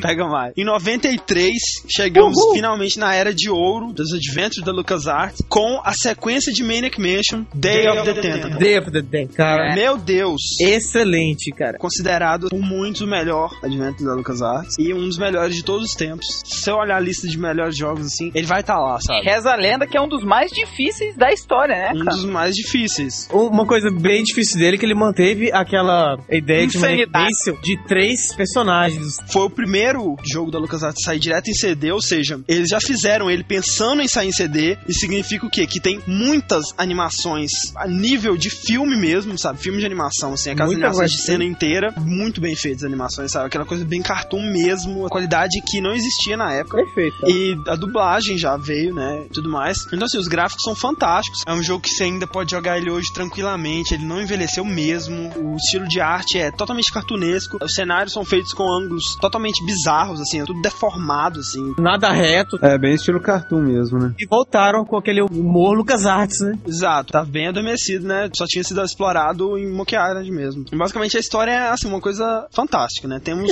os dois tentáculos amigos, né? Animais de estimações do Dr. Fred. E basicamente o Dr. Fred, ele tem uma mega máquina que lança lixo tóxico no Rio Feliz. Vale lembrar que quando você pergunta pra ele da máquina, ele fala que todos os cientistas malucos legais têm um lixo tóxico lançando. Tá na E moda. você- E aí temos os dois tentáculos amigos caminhando pelo jardim. Chega o tentáculo roxo. Ah, estou com sede, vou beber água. Aí ele vai e bebe da água verde de lixo tóxico maligna. É. Aí ele de repente cria dois braços. E aí ele começa, tipo, estou me sentindo poderoso, estou me sentindo capaz de dominar o mundo! Aí ele bom. vai e quer dominar o mundo, sabe? O tentáculo verde vai e manda uma carta pro Bernard, que era o nerd do primeiro jogo. Não era o principal, era um dos caras que você podia escolher. né? Você joga com ele e com dois companheiros de quarto dele, que é a Laverne e o Rogue. É, dois novos introduzidos. É, fixamente com os três. E aí o roxo sai pra dominar o mundo, o Dr. Fred Vou usar minha máquina do tempo recém-construída, vou mandar vocês três pro dia anterior. Só que a máquina precisava de um diamante pra funcionar. E ele tinha comprado um diamante falso, de vidro, uma réplica de diamante. Tinha colocado lá. Aí o diamante racha e o que acontece? Cada um vai pra uma época do tempo. Ou seja, o Bernard fica no presente, o Rogue fica 200 anos no passado e a Laverne fica 200 anos no futuro. No mesmo lugar, só que 200 anos no passado, 200 anos no futuro. E isso é foda, cara. Isso é muito foda. Muito legal. Primeiro porque os personagens são fantásticos, sabe? O Bernard, ele é um nerd, assim, um nerd clássico, assim, ele tem aquela gravatinha borboleta, aqueles argumentos bem sem graça, mesmo que acabam sendo engraçados, então sem graça. Temos a Laverne, que é uma estudante de medicina psicopata. Ela é muito esquisita, ela tem um olho maior que o outro, assim, ela é toda tipo, meio autista, assim. E o Rogue é um gordão, é headbanger, um metaleiro, assim Tem uma banda. tem uma banda e ele é aquele cara bem anos 80, assim. Esse negócio da máquina do tempo é o que dá a graça do jogo, né? Porque é fantástico, cara. Basicamente você tá jogando três jogos diferentes. Porque assim, você tá com o Bernardo no presente, é, você precisa que os outros dois consigam energia pra máquina do tempo deles, pra eles poderem voltar pro presente, consertar a máquina do tempo e mandar eles pra um dia no passado pra eles impedirem o tentáculo. Então assim, você interage entre os três tempos enviando pequenos objetos através de uma privada que tem na sua máquina do tempo. Você dá descarga no objeto, ele chega no outro tempo. Entendeu? Você pode pegar ele no outro tempo. Cara, você vê a possibilidade de coisas que você pode fazer. Qualquer É item usado coisa. em qualquer uma das eras, você pode transportar pra outra era. Genial, genial. Genial, cara. É genial mesmo. Um conceito assim, de outro mundo, cara. Os- Todos os puzzles do jogo envolvem esse negócio do tempo, né? Porque alguns você tem que alterar o passado pra mudar alguma coisa no futuro, pra você poder conseguir alguma coisa e tal. E outra coisa que só tem no futuro, e aí você envia ela pro passado. Por exemplo, no passado você precisa de vinagre. Aí o que você faz? Tem uma garrafa de vinho no presente. Você envia essa garrafa de vinho pro passado, eles guardam a garrafa de vinho no passado, aí você vai no futuro, no mesmo lugar que ela tava guardada, você pega o vinho azedou, virou vinagre. Cara. Você manda pro passado e fica com vinagre. Puta, entendeu? que Tesão isso, hein, cara? É foda, olha cara. É sensacional, cara. Olha o que eles pensaram, velho. É muito E foda. isso é muito foda, né, cara? é Muito nesse tipo foda. de coisa que você vê que realmente gráfico não é tudo, né? Olha a ideia de jogabilidade que os caras implementaram. Tem umas coisas bem bizarras, tipo assim, você pega um panfleto dizendo assim, ah, todo americano deveria ter um aspirador de pó 2000 em sua garagem. Aí você vai no passado, que é exatamente a época onde George Washington, Thomas Jefferson, Benjamin Franklin e John Hancock estavam criando a Constituição Americana, americana, e aí eles estavam com um bloqueio de criatividade. Aí eles colocaram uma caixa de sugestões pra coisas pra colocar na Constituição. Aí você põe esse papel na caixa de sugestões. tipo, ou seja, todas as casas americanas deveriam ter um aspirador tal. Aí você vai, precisa de um aspirador, você põe isso lá, o aspirador aparece na garagem. Puta, Entendeu? cara. Muito, Muito. foda, cara. Muito foda. Muito foda. O jogo inteiro é cheio de coisas geniais desse tipo. Outra coisa genial é que, né, tava fazendo a a Constituição, tinha uma mulher lá que tava fazendo a bandeira dos Estados Unidos, né? Aí no futuro, o futuro é dominado pelos tentáculos, né? Os tentáculos dominaram o mundo, os humanos são animais de estimação dos tentáculos. Aí você tá no consultório médico dos tentáculos, e aí tem tipo um cartaz, né, com a anatomia do tentáculo e tal. Aí você pega esse esquema e coloca em cima da mesa, que era a referência da bandeira pra mulher. Aí a mulher faz a bandeira americana como se fosse um tentáculo. Caralho, cara. Aí você pega essa bandeira e aí a menina veste essa bandeira e se disfarça de tentáculo pra poder andar livremente. Mas é, como é esse tentáculo, assim, exatamente? Ele é um tentáculo, imagina um tentáculo de povo cortado e que anda. Ah, tá. É. Ele tem início e Não. fim, ele rasteja? Não, ele vai pulando. É, ele pula. Ah, é? Ah. Cara, é, é fantástico, sabe? Tem um milhão de referências históricas, sabe? Temos o hamster de novo, né? O famoso hamster. Você põe o hamster na geladeira, congela ele. Quando você abre a geladeira no futuro, ele tá congelado. Aí o que você faz? Põe ele no micro-ondas. De novo. Ah. Outra coisa fantástica, cara, é que você entra no quarto do Ed, né? Tem um computador lá, né? Você clica no computador e aí nesse computador você pode jogar o Maniac Mansion inteiro. Caralho. Fantástico, né, cara? Foi o primeiro jogo a fazer isso. Tipo, início ao fim, você pode zerar Do início lá. ao fim, é o jogo completo. Nossa senhora. Você consegue voltar aos três tempos do presente e aí você tem que comprar um, um diamante verdadeiro com a fortuna ganhada pela família Edison, licenciando a história deles pra um jogo e um seriado de TV. e aí você compra o diamante, põe lá e você volta um dia no passado, vence o tentáculo roxo, salva o mundo e aí o, o fim do jogo é uma bandeira americana subindo em formato de tentáculo, assim, sabe? muito bom, cara, muito bom mesmo, sabe? É pra mim, um dos, Excelente jogo. um dos Esse- melhores, sabe? É foda. Então, em 1993, Fred, Ainda em 1993. é, no mesmo ano, inclusive, né? No mesmo ano, não é pouca coisa não, hein? A LucasArts lança o Sam Max, que apesar de ser mais um adventure muito bom, ele não vendeu muito bem na época e atualmente é considerado um clássico. É o famoso Beyond É, é o jogo. Ele é baseado nos personagens é, Sam e Max, que são policiais freelancers. Um é um Tipo, cachorro. que conceito é esse, né? É. Policial freelancer. É, é, tipo, não- tá afim. Não detetive, é um policial, eles têm uma viatura. Né? Você é um policial freelancer. Tipo assim, você está lá, assim, passando na rua. Você vê o ladrão, você fala, não, não tô trabalhando agora. É, é mais ou Ninguém me- menos isso. Ninguém me contratou, não posso fazer nada. É. Não, e o pior, tipo assim, seu mundo é de humanos, assim. Aí um é um cachorro, né, info, anatomia mais humana, assim, usa um terno azul tal, É, chapéu. e um chapéu, né? É, azul também. E outro é um coelho hiperativo psicopata, velho. Muito Tá. hiperativo e muito psicopata. Ele é, sabe? ele é assustador, velho. Ele tem muitos dentes. é assustador. E ele é o fator violência do jogo, né? Porque geralmente ele que É. parte pra cima das coisas, espanca. E ele espanca, sabe? Ele espanca. Ele espanta sem dó, sabe? Tipo, De verdade. É um jogo assim, né? Aquele humor negro, É. negro mesmo. É, é um jogo em cartoon muito bem feito, principalmente É. pra época, de passagem. Mas é assim, cara, o jogo todo é dominado por, por clima de sarcasmo muito forte, sabe? É, É, tudo negro piadas assim, sabe? De avacalhando as coisas, tipo. Aí eles moram numa cidade toda decadente, sabe? Tudo quebrado. É muito foda, tipo assim, tá a cidade assim, né? Tudo destruído e tal, assim. Aí tem um restaurante no fundo, o nome do restaurante. Really Bad Food. É. tem uma loja que tem uma placa escrito Guns, Lycor and Baby Needs. tipo, né?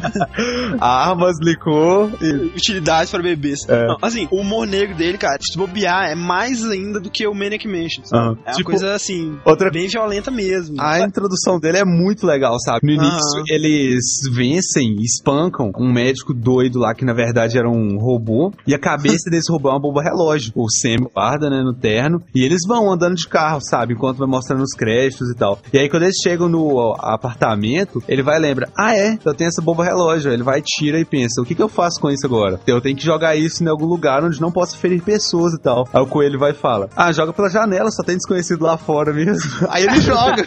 Espero que não tenha ninguém que a gente conhece naquele ônibus. Na abertura mostra um frame assim do cachorro apontando a arma, né, pra frente. Aí na arma tá escrito: Como está a minha mira? Interrogação. e tipo 0800, né? Ele era uma história em quadrinho, na verdade, que saía na revista da LucasArts. E a história, né, se passa com os policiais freelancers que são contratados pra resolver um caso de desaparecimento.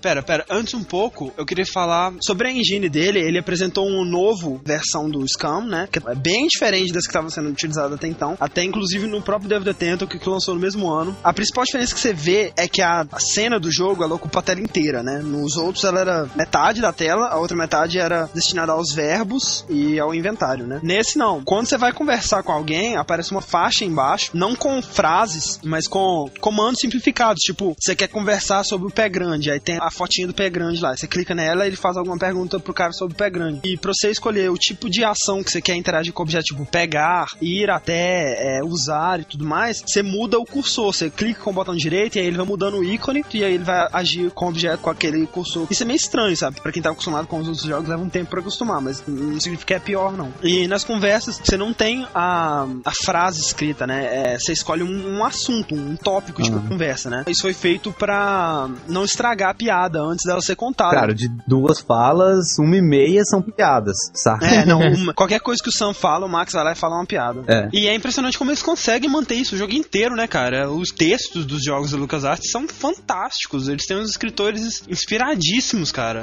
Sempre tem, em todas as conversas, um botão de pergunta, um botão onde o Max faz uma afirmação e um botão pra ele falar alguma coisa totalmente aleatória. Só pra isso que serve o botão.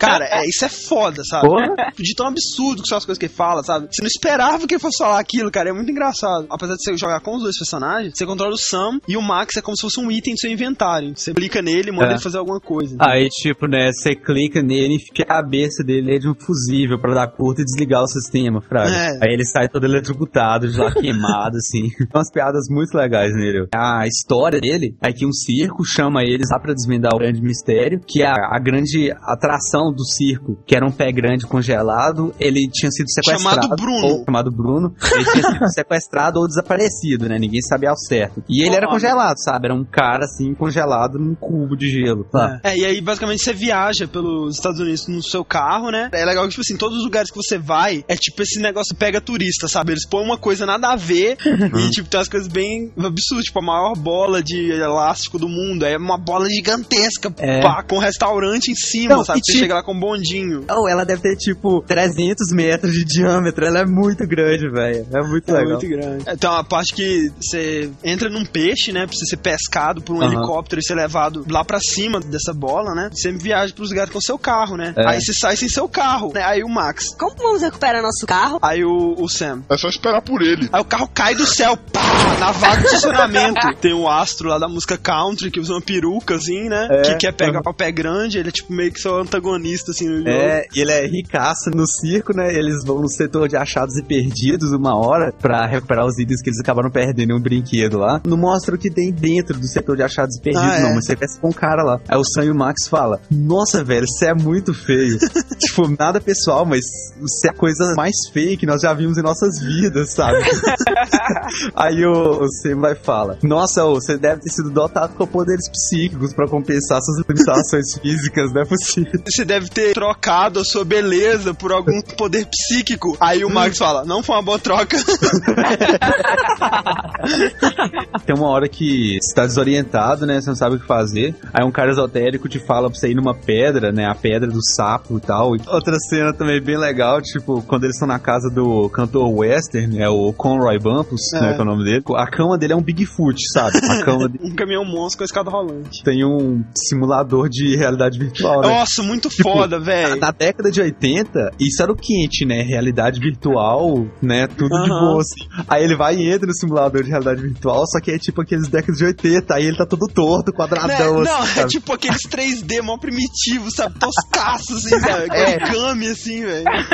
É muito legal, velho. A história, né, vai se passando através desse esquema de pegue pistas, vá pra outro lugar, né, e faça o que tiver que fazer lá e pegue mais pistas. É, um negócio que você vai abrindo mais lugares no mapa Sim. pra você poder visitar, né? E até que chega no final, né, você faz um mega ritual esquisitão e começa a nascer árvores de pinheiros em toda a costa leste do... É, né, pra salvar a espécie dos pé grandes, né? Que tava toda costa E, tipo, quando fala que nasce pinheiros, tipo, nasce pinheiros em todo lugar, sabe? Destrói a civilização americana. É, aí no final tá tudo florestão, né? Aí o Bruno tá lá com a Trixie, a menina de pescoço alongado, e aí fala: Sam and Max, caras, eu nem sei como agradecer vocês, então eu nem vou tentar. Aí vai Ele vai embora.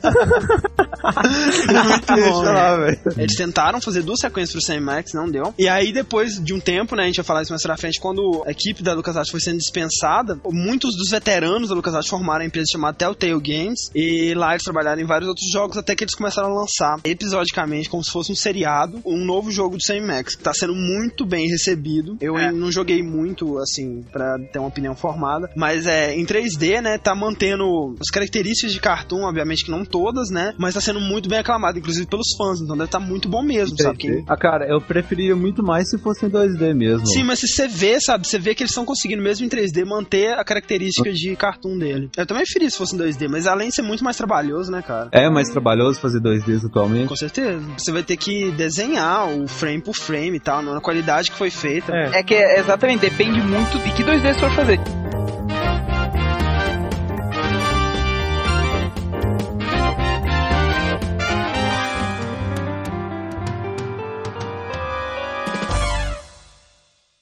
Então em 1995, né? Em 1995, estava eu no meu auge da minha quase infância e meu pai compra um computador, um 486. O 486 vem com alguns CDs. Entre CDs estava ele, o jogo. O jogo. Ó, essa é uma das tristezas que eu tenho na minha vida, porque o meu computador, né, que veio com kit multimídia, né, aquele computador super moderno, que veio só com CDs educativos, não veio porra de jogo nenhum. Cara, cara, que merda. você era triste e eu que quando saiu eu não tinha computador, cara. Mas que jogo é esse, Fernando? Que jogo é esse, meu filho? Estou falando simplesmente do clássico, dele, do fofo, do cuti-cuti, do The One Game to Rule Them All, Full Throttle.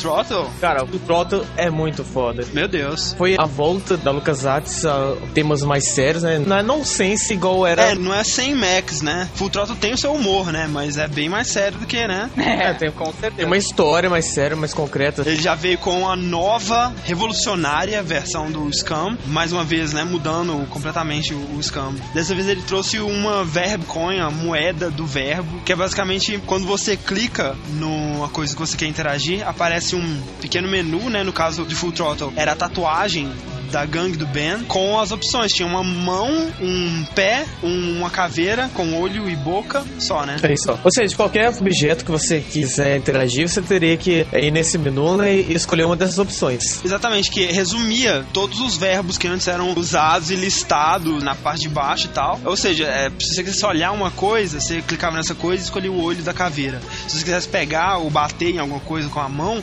você ia lá e, e clicava na mãozinha. Se quisesse beber ou falar com alguém, você clicava na boca. Se quisesse lamber alguma coisa, sei lá. Pé é o mais inútil que é pra você chutar algu- alguma coisa, que você quase não usa, né? É, na verdade, você usa mais é, na parte cômica. Só que isso foi bom que resumiu bem, né? Porque, Resumiu cara, muito bem, cara. antes era uma gama muito grande de, de opções. É, e até no próprio 100 Max era meio chato que você tinha que ficar circulando entre as possibilidades até você pegar a que você queria e usar. É. E no Full Throttle não, tava todas lá num menuzinho bem compacto, né, que funcionava muito bem dentro do universo do jogo. E é genial, cara. Posso dizer que o primeiro adventure que eu joguei na minha vida foi Full Throttle, Sim. né? Foi totalmente natural pra mim, sabe? Mas Full Throttle ele era muito intuitivo, cara. É, é estranho como em questão de usabilidade, assim, eu acho que Adventure não tem pra competir, assim, né, cara? Que o Pois Full- é, não, só os que usaram o mesmo esquema que ele usou, né? Mas o Exatamente, mas primeiro, é, né? é ele que começou, né? Por você usar ícones, né? Era muito mais fácil até pra gente brasileiro, né? Que não entendia nada de inglês. Exatamente. Exatamente. E o inventário também é no estilo de 100 Max, né? Aparecia uma, uma janelinha com os itens que você tinha dentro de uma caveira e tudo mais, aquela coisa bem, né? Motoqueiro heavy metal.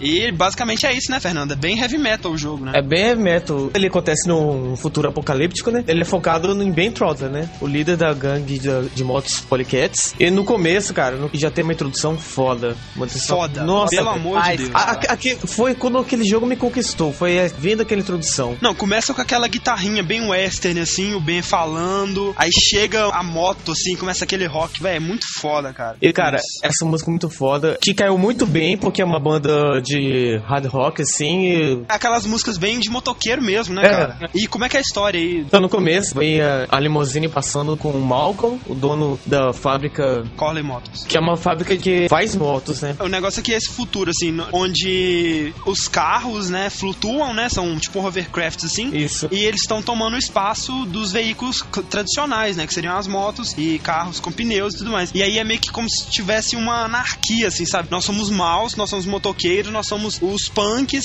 tipo, que Somos vão contra... o, o sidecars, né? Não dá muita informação do que aconteceu nesse mundo, né? Dá pra você ver que ele foi bem, né, bem maltratado aí, porque ele é todo... Deserto, assim. É uns 20 anos antes do Mad Max. É, Pois é, por aí. exatamente. Assim. Então, bem no E começo, é, mostra a limusine do Malcolm passando, ele discutindo com o Rip Burger, que seria o vice-presidente da Colin Motors. Rip Burger, que por sinal é dublado por ninguém mais, ninguém menos que Mark Hamill, Luke Skywalker. Louco. Sério? Nem eu sabia disso. Sério? De repente, aparece uma moto. Não é uma moto, é a moto, né? A moto. E de repente, só aparece várias motos cercando é, a limusine e passando por ela. O Malcolm, ele é bem apaixonado por motos também. É, ele tem a última fábrica de motos do país, né? É. E o Rip Burger estava tentando convencer ele de trocar, né? É, evoluir, Sim. no caso. Você encontra com o Malcolm em um barzinho, vocês ficam conversando, ele fica contando a história de quando, quando ele era motoqueiro também. Aí o Burger te chama para você e sua gangue servir de escolta para o Malcolm, né? Escortar eles até a, a reunião dos acionistas pra você dar, tipo, uma boa impressão, assim, sabe? Quando ele ia anunciar o plano dele, tipo, meio que parecia que os motoqueiros também concordam, sabe? Só que, obviamente, você se recusa, né? E aí, como você se recusou, ele chamou os capangas dele pra te dar um prato, né? E ele falou pro resto do sua gangue que você é, aceitou e que ia encontrar com eles depois. Isso. Aí começa o jogo, Eles joga no lixeiro, você acorda e sai de lá. aí você sai de lá, vê que eles sabotaram a sua moto. Toma, tipo, o tombo mais homérico da história dos videogames uma Nossa, moto. eu, aquele tombo. E aí você é encontrado, né? Você é encontrado pela Miranda, a repórter, te leva pra casa de Maureen, que ele chama de Mo. Ela cuida de você, conserta sua moto e te dispensa, né? Depois de alguns puzzles e tudo mais. Põe, tipo, mil turbos e nitros, etc. Sua moto fica mais envenenada que nunca, né? Quem é essa mulher, né? Como que ela saca tanto de moto assim? Você sai pra encontrar a sua gangue e avisar eles da emboscada, né? Que você encontra a sua gangue, né? um estabelecimento no meio da estrada. E aí o Malcolm vai lá dar uma mijadinha. E na volta, quando ele tava vindo, o Rip Burger dá uma cacetada na cabeça dele, deixando ele semi-morto. E você encontra ele, aí ele fala que o Rip fez isso. Eu acho a minha filha porque ela é a minha herdeira e se o Ripug tomar conta da Colin Motors, a Colin Motors vai acabar. E aí ele fala, encontre a Maureen. Aquele primeiro clima de uau. É, aquele primeiro plot twist, né? E é o, o lugar onde você tava antes, sabe? Só que aí o, o Ripbug mandou os capangas dele pra lá, a Maureen fugiu, é, fica sabendo que a sua gangue foi incriminada é, e ela acha que você é o responsável. E aí você tem que encontrar ela, né? Você encontra um caminhoneiro, né? Pra te dar uma carona. Só que aí ele rouba. Rouba seu nitro. Véi, e aí ele foge é uma das cenas mais fodas do jogo inteiro, velho. é muito foda. Foda, velho. Você começa a perseguir ele de moto, né? Aí no meio da perseguição aparece uma gangue que rouba carga de caminhão, né? Os Cave Fish. Eles são muito estranhos, cara. Eles têm tipo aquelas motos. É, Do Akira. Isso, você vai deitado e tá você e de repente sai de trás de você três, assim, e passa você. E o design de personagem desse jogo, né? Puta que pariu. Os Nossa, caras são tipo umas múmias, assim, com uma máscara de visão noturna, assim. Conseguem tirar a carga dele. E soltam uma bomba no caminhão. É. E quando o caminhão tá passando por uma ponte, aí ele explode e a ponte explode junto. Antes disso, você viu a Maureen sair com a moto. É, atravessar a ponte. E aí é tipo o maior puzzle do jogo inteiro, né, cara? É. Você tem que conseguir itens pra sua moto. Atravessar aquela ponte. Que seria um nitro, né? Já que você perdeu o seu. Uma rampa. E depois um, Uma hélice. uma hélice pra você engatar debaixo da sua moto. Tem uma rampa dentro do esconderijo dos Cavefish. E aí, pra fazer isso, você tem que derrotar um Cavefish, pegar a máscara dele, né? E aí entra um minigame. Essa batalha é bem divertido. É, assim, é bem bugado, na verdade, né? Muita gente considera ele o ponto mais fraco do jogo. Eu considero ele o ponto mais fraco do jogo. Também. Mas, né, faz parte do jogo e tá lá. Eu acho ele divertido. É, você consegue a máscara, pega a rampa, você consegue os outros dois itens e aí você vai e pula a ponte, né? Uma cena fantástica também, né, cara? Cara, a animação ficou muito foda. Você acha que não vai dar, ele vai ligar a hélicezinha, você vai flutuar mais um pouquinho, assim, consegue. E aí você chega no lugar onde fica a fábrica A da fábrica. Corley Motors, né? E aí depois de vários outros puzzles, né, e um Destruction Derby, assim, um outro minigame bem ruinzinho, você consegue encontrar a Maureen, provar pra ela que você não é o assassino, aí vocês dois juntos conseguem expor o Hip Burger Burger, a Maureen consegue se tornar a herdeira, e aí o Rip Burger foge, e você tá indo com a Maureen na moto, né? Parece que o jogo tá acabando. Aí de repente atrás vem o Burger com o caminhão e pá! Tipo, o momento mais surreal do jogo inteiro. Chega um avião, um, Um Boeing avião. gigantesco, sem asa, andando pela pista. Aí, tipo, o avião abre a, a porta assim, engole o carro do Ripburger e você tem que fazer o avião parar antes que ele chegue na ponte quebrada. Quando você para, o carro do Ripburger sai pra frente e ele fica pendurado pela arminha que tinha na frente. Aí você vai lá sacando pra cacete, tipo, recolhe as armas E e ele ele vai cai. cair no penhasco. Tipo, a morte mais clássica de vilão, né? Caindo É. do penhasco. tipo, o coiote, assim. né? Aí você pega sua moto e sai naquela explosão.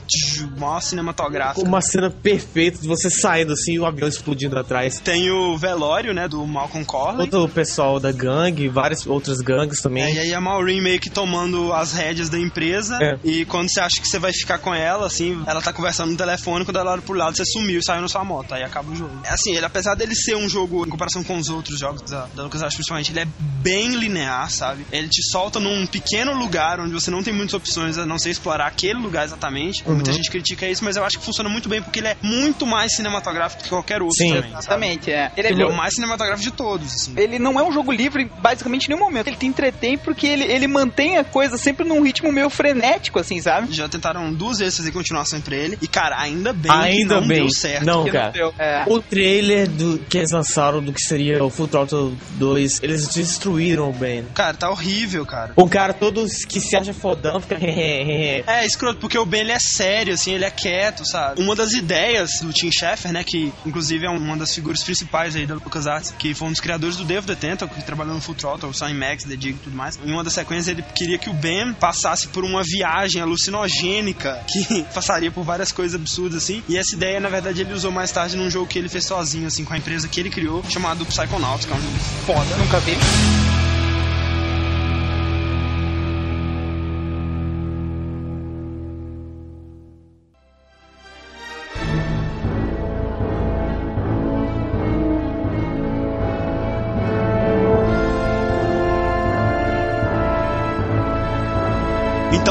95 ainda nós temos The Dig. Cara, esse foi um dos jogos mais fodas de todos os que eu já joguei, cara. Ele tava saindo numa época, assim, cara, que os lançamentos estavam todos seguindo essa linhagem. Assim, acho que todo mundo tinha aprendido com o Full Throttle, levar esse lado meio cômico, com uma história legal, Aham. assim. E ele sai, cara, chutando bunda, porque é um jogo sério, cara. É um jogo que, logo no começo, você percebe, assim, que ele, apesar das brincadeiras e das coisinhas, ele é um jogo bem É. sério, assim, ele é diferente. Tipo, ele também tem os seus momentinhos de humor, né? Mas ele é bem sério. E ele daria uma ficção científica adulta mesmo. né? É, é, Tanto é que o Dig, ele foi escrito para um episódio de uma série TV chamada Amazing Stories. Exatamente. Porém, o Steven Spielberg, que inspirou o roteiro e deu a ideia principal, ele acabou esperando um pouco. Ele começou a Isso. desenvolver as ideias dos jogos, mas, tipo, desde quando ele teve a ideia, em 91, todo o desenvolvimento do jogo levou em torno de 4 anos. Foi um dos que mais demoraram. Porque, assim, desde o início eles tinham essa ideia de fazer um jogo de ficção científica em 89, né? Eles pegaram essa ideia do Spielberg, né? É. Foram desenvolvendo até 95, cara. Demorou pra caramba pra sair. É legal que assim, ele foi um jogo assim que ele usou muito de animação feita à mão, com mistura Ah. em- de objetos 3D pré-renderizados, cara. E o jogo inteiro Isso. orquestrado digitalmente, assim, inteiro dublado. Então, pô, uma super produção, assim. O jogo, na verdade, assim, ele conta a história Boston Law. Que, por sinal, é dublado pelo T-1000, o Exterminador de Metal Líquido. Exatamente, o Exterminador do, Exterminador do Futuro 2, né? Mas então, a história começa igualzinho o filme Armageddon, né?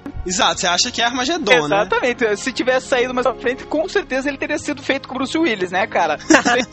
tá vindo um meteoro aqui que vai destruir o planeta Terra, né? Uma história bem inovadora e tal. E é feita uma equipe, tem a participação de cinco pessoas, né? Eles vão pra lá justamente pra tentar impedir que esse asteroide se colida com a Terra. É plantar bombas nele. Exatamente, é, é exatamente Armagedon. E eles conseguem, isso é feito, né? Logo no começo do jogo eles já conseguem fazer isso. Né, pra... É, tipo, com 10 minutos do jogo você faz É, isso, né? mas é, é aí que começa o jogo. A, a missão é completada tranquila. Depois que o asteroide se desvia da rota, eles têm como missão ainda dar uma explorada pra descobrir um pouco mais sobre o meteoro, né? Já que tá lá, vamos dar uma. É, encontrar alguma coisa, né? Algum material. enfim, Exatamente. E aí que a história começa, porque eles começam a ver que não é simplesmente uma rocha, né? Eles acham uma abertura na rocha e eles veem que aquilo não, não tem como ter sido criado naturalmente. Aquilo é uma raça alienígena ou alguma coisa do gênero. Né? É, eles acham umas placas de metal e tudo mais, é Exatamente. coisa mó bizarra. Que é o primeiro puzzle do jogo. Ele tem os puzzles mais hardcore que eu já vi, cara. Tem umas coisas muito bem criadas, assim, sabe? São coisas que são bem difíceis de você imaginar. Ele não usa mais os verbos olhar, abrir, empurrar. Eu não lembro como é que é, cara. Quando você passa o mouse em cima daquilo, ele mostra a interação que você pode ter, sabe? Simplificaram ao máximo. então, né? Exatamente. Então, tipo, eles facilitaram mais ainda a coisa porque eles capricharam mesmo nos puzzles, né? Eles focaram também na história, né? E nessa relação entre os personagens, que é muito bem desenvolvida também, né? É, a história é muito boa, cara. Os personagens são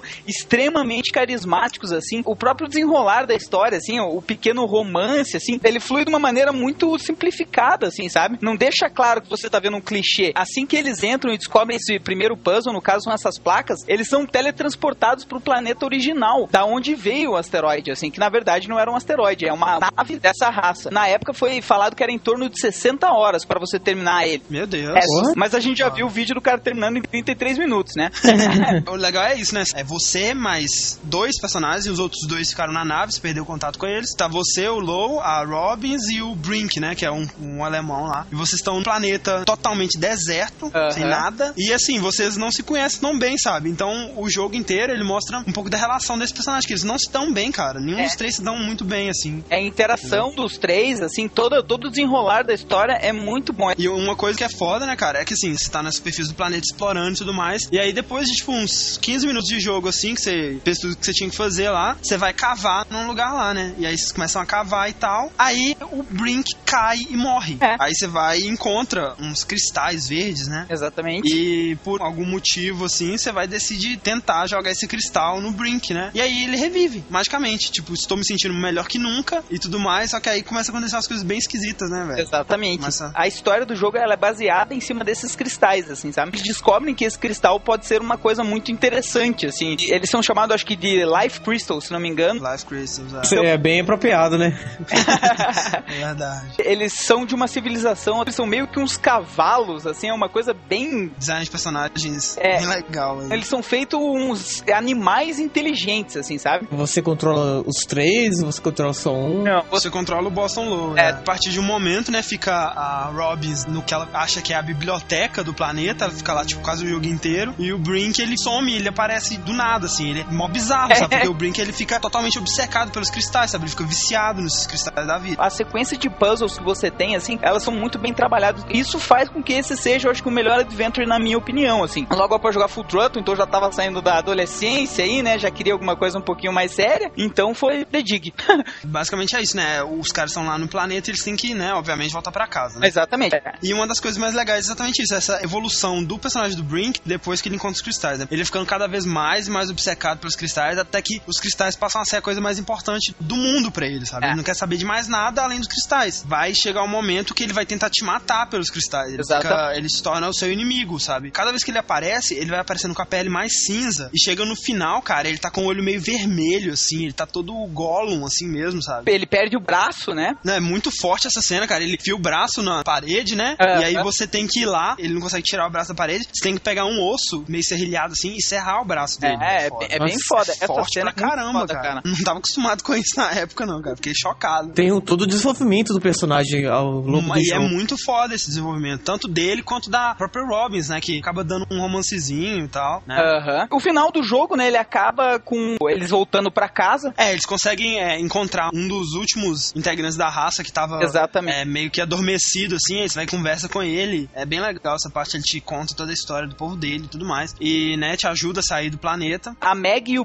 Brink ainda estão mortos e ele ressuscita os dois, né? E o Brink se livra dessa, desse vício pelos Life Crystals, né, cara? Um dos puzzles mais legais do, do The Dig inteiro, né, é aquela parte que você tem que montar a tartaruga. Exatamente, é que tem Os os ossos ossos, é muito bom, cara. É muito massa, porque tem um fóssil de uma tartaruga, né? Pega os ossos dela e tem que montar os ossos dela como a tartaruga veio ao mundo, né? Uhum. É bem complicado, porque tem muito osso. Quando você termina de montar, você vai pôr uma bomba junto e joga o cristal da vida. E a tartaruga vive, né? Quando o monstro come ela, a explode, mata o monstro, entra vai Eu acho ar. E mata a tartaruga. Ah, já Tartaruga tava tá- morta, já tava morta. Uma coisa interessante é que o George Lucas e a LucasArts estão processando o dig.com. É verdade. Tá- Por causa do nome. Causa- Como assim? Eles, fa- eles falam que confunde muito e acaba perdendo a identidade da marca deles. Não, como assim, velho? O jogo foi lançado em 1995, nunca mais teve nada. Pois é. E tipo assim, daqui a pouco então eles vão processar o dicionário É. também, né? Porque tem essa palavra no dicionário. Essa palavra não foi eles que inventaram, não, porra. Ele começou a ser idealizado em 89 99 e só foi sair em 95. Isso foi um problema muito grande pra ele, porque, primeiro, as pessoas começaram a perder a Credibilidade. né, a credibilidade do jogo, né? Porque tava todo ano eles falavam que sair e não saía. E o jogo passou por três equipes diferentes, sabe? É. Ele teve três versões diferentes, assim. Dá pra você ver no jogo, porque como o próprio Bado disse, né? é, as animações, elas são bem diferentes do estilo de arte que você vê no jogo. Ele mesmo em si é meio inconsistente. Tem uns lugares que tem um estilo de arte e tem outros lugares que tem outro. Então, é assim, você vê que foram muitas equipes que trabalharam nele. Exatamente. Mas acabou sendo um jogo foda, né, cara? Foi bem bem avaliado. E valeu a pena esperar né? cada ano. Com certeza. É, e é isso. Mais uma lembrança da minha infância. Na verdade, The Dig foi o primeiro que eu joguei. Ah, não foi Full Throttle, só que The Dig eu joguei o demo. Naquela revista do CD-ROM. Velho pra cacete.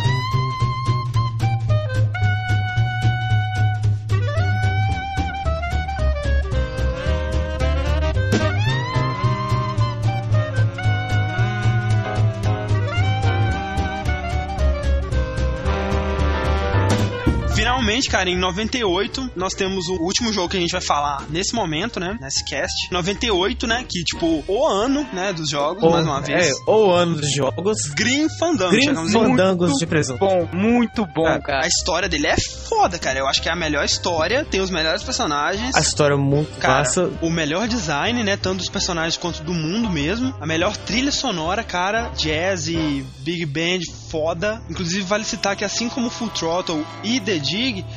Green Fandango também recebeu uma localização impecável da Brasoft, que fazia muitas localizações nessa época. Inclusive, ela é responsável pela famosíssima localização de Max Payne, né? Com dublagem em português. E em Green Fandango eles também dublaram em português. Obviamente, a dublagem original é melhor, mas, né, cara, o esforço que eles fizeram e tá de parabéns, excelente. É o seguinte, o Green Fandango ele foi praticamente totalmente idealizado pelo Tim Schafer. Nessa época, em 98, os Adventures estavam meio que em declínio e eles tentaram dar uma revigorada no gênero. E aí o que eles fizeram? É o primeiro jogo da LucasArts Adventure, além de Labyrinth, que não usa a engine Scum. Eles usaram uma nova engine chamada Grime, que é Grim Engine, né? É. A maior diferença que você vê entre Green Fandango e The Dig, por exemplo, é que Green Fandango ele é em 3D. né? É. Os personagens, os itens e tudo mais são em 3D com cenários pré-renderizados. A lá Resident Evil, assim. A lá Resident Evil, é, essa jogabilidade, ela dava muito mais liberdade porque ele não era um point and click. Ou seja, você controla o personagem como se fosse um jogo de terceira pessoa. Você anda como se fosse o próprio Resident Evil mesmo. Aham. Você tem uma câmera, no caso, Fixa, fixa, e você vai andando pelo cenário. Exato. Nos point and click, quando tinha algum objeto interessante, né, o cursor mudava. No Green Fandango eles tiveram uma ideia genial, que era quando o menu ele passa por um objeto, ele vira a cabeça e olha pra esse objeto. É muito legal, sabe? tipo, genial. Aí você pode interagir com os objetos, conversar com as pessoas normalmente. E, né, cara, é assim, ele é considerado por muitos como o melhor adventure de todos os tempos, tanto 2D quanto 3D, quanto da LucasArts ou não. E ele tá sempre na lista dos melhores games de todos os tempos, sabe? Os jogos da LucasArts, porra, cada um que sai é o melhor jogo de todos os tempos, né, cara? Acho que fica foda de se levantar. Porque, não, pô, mas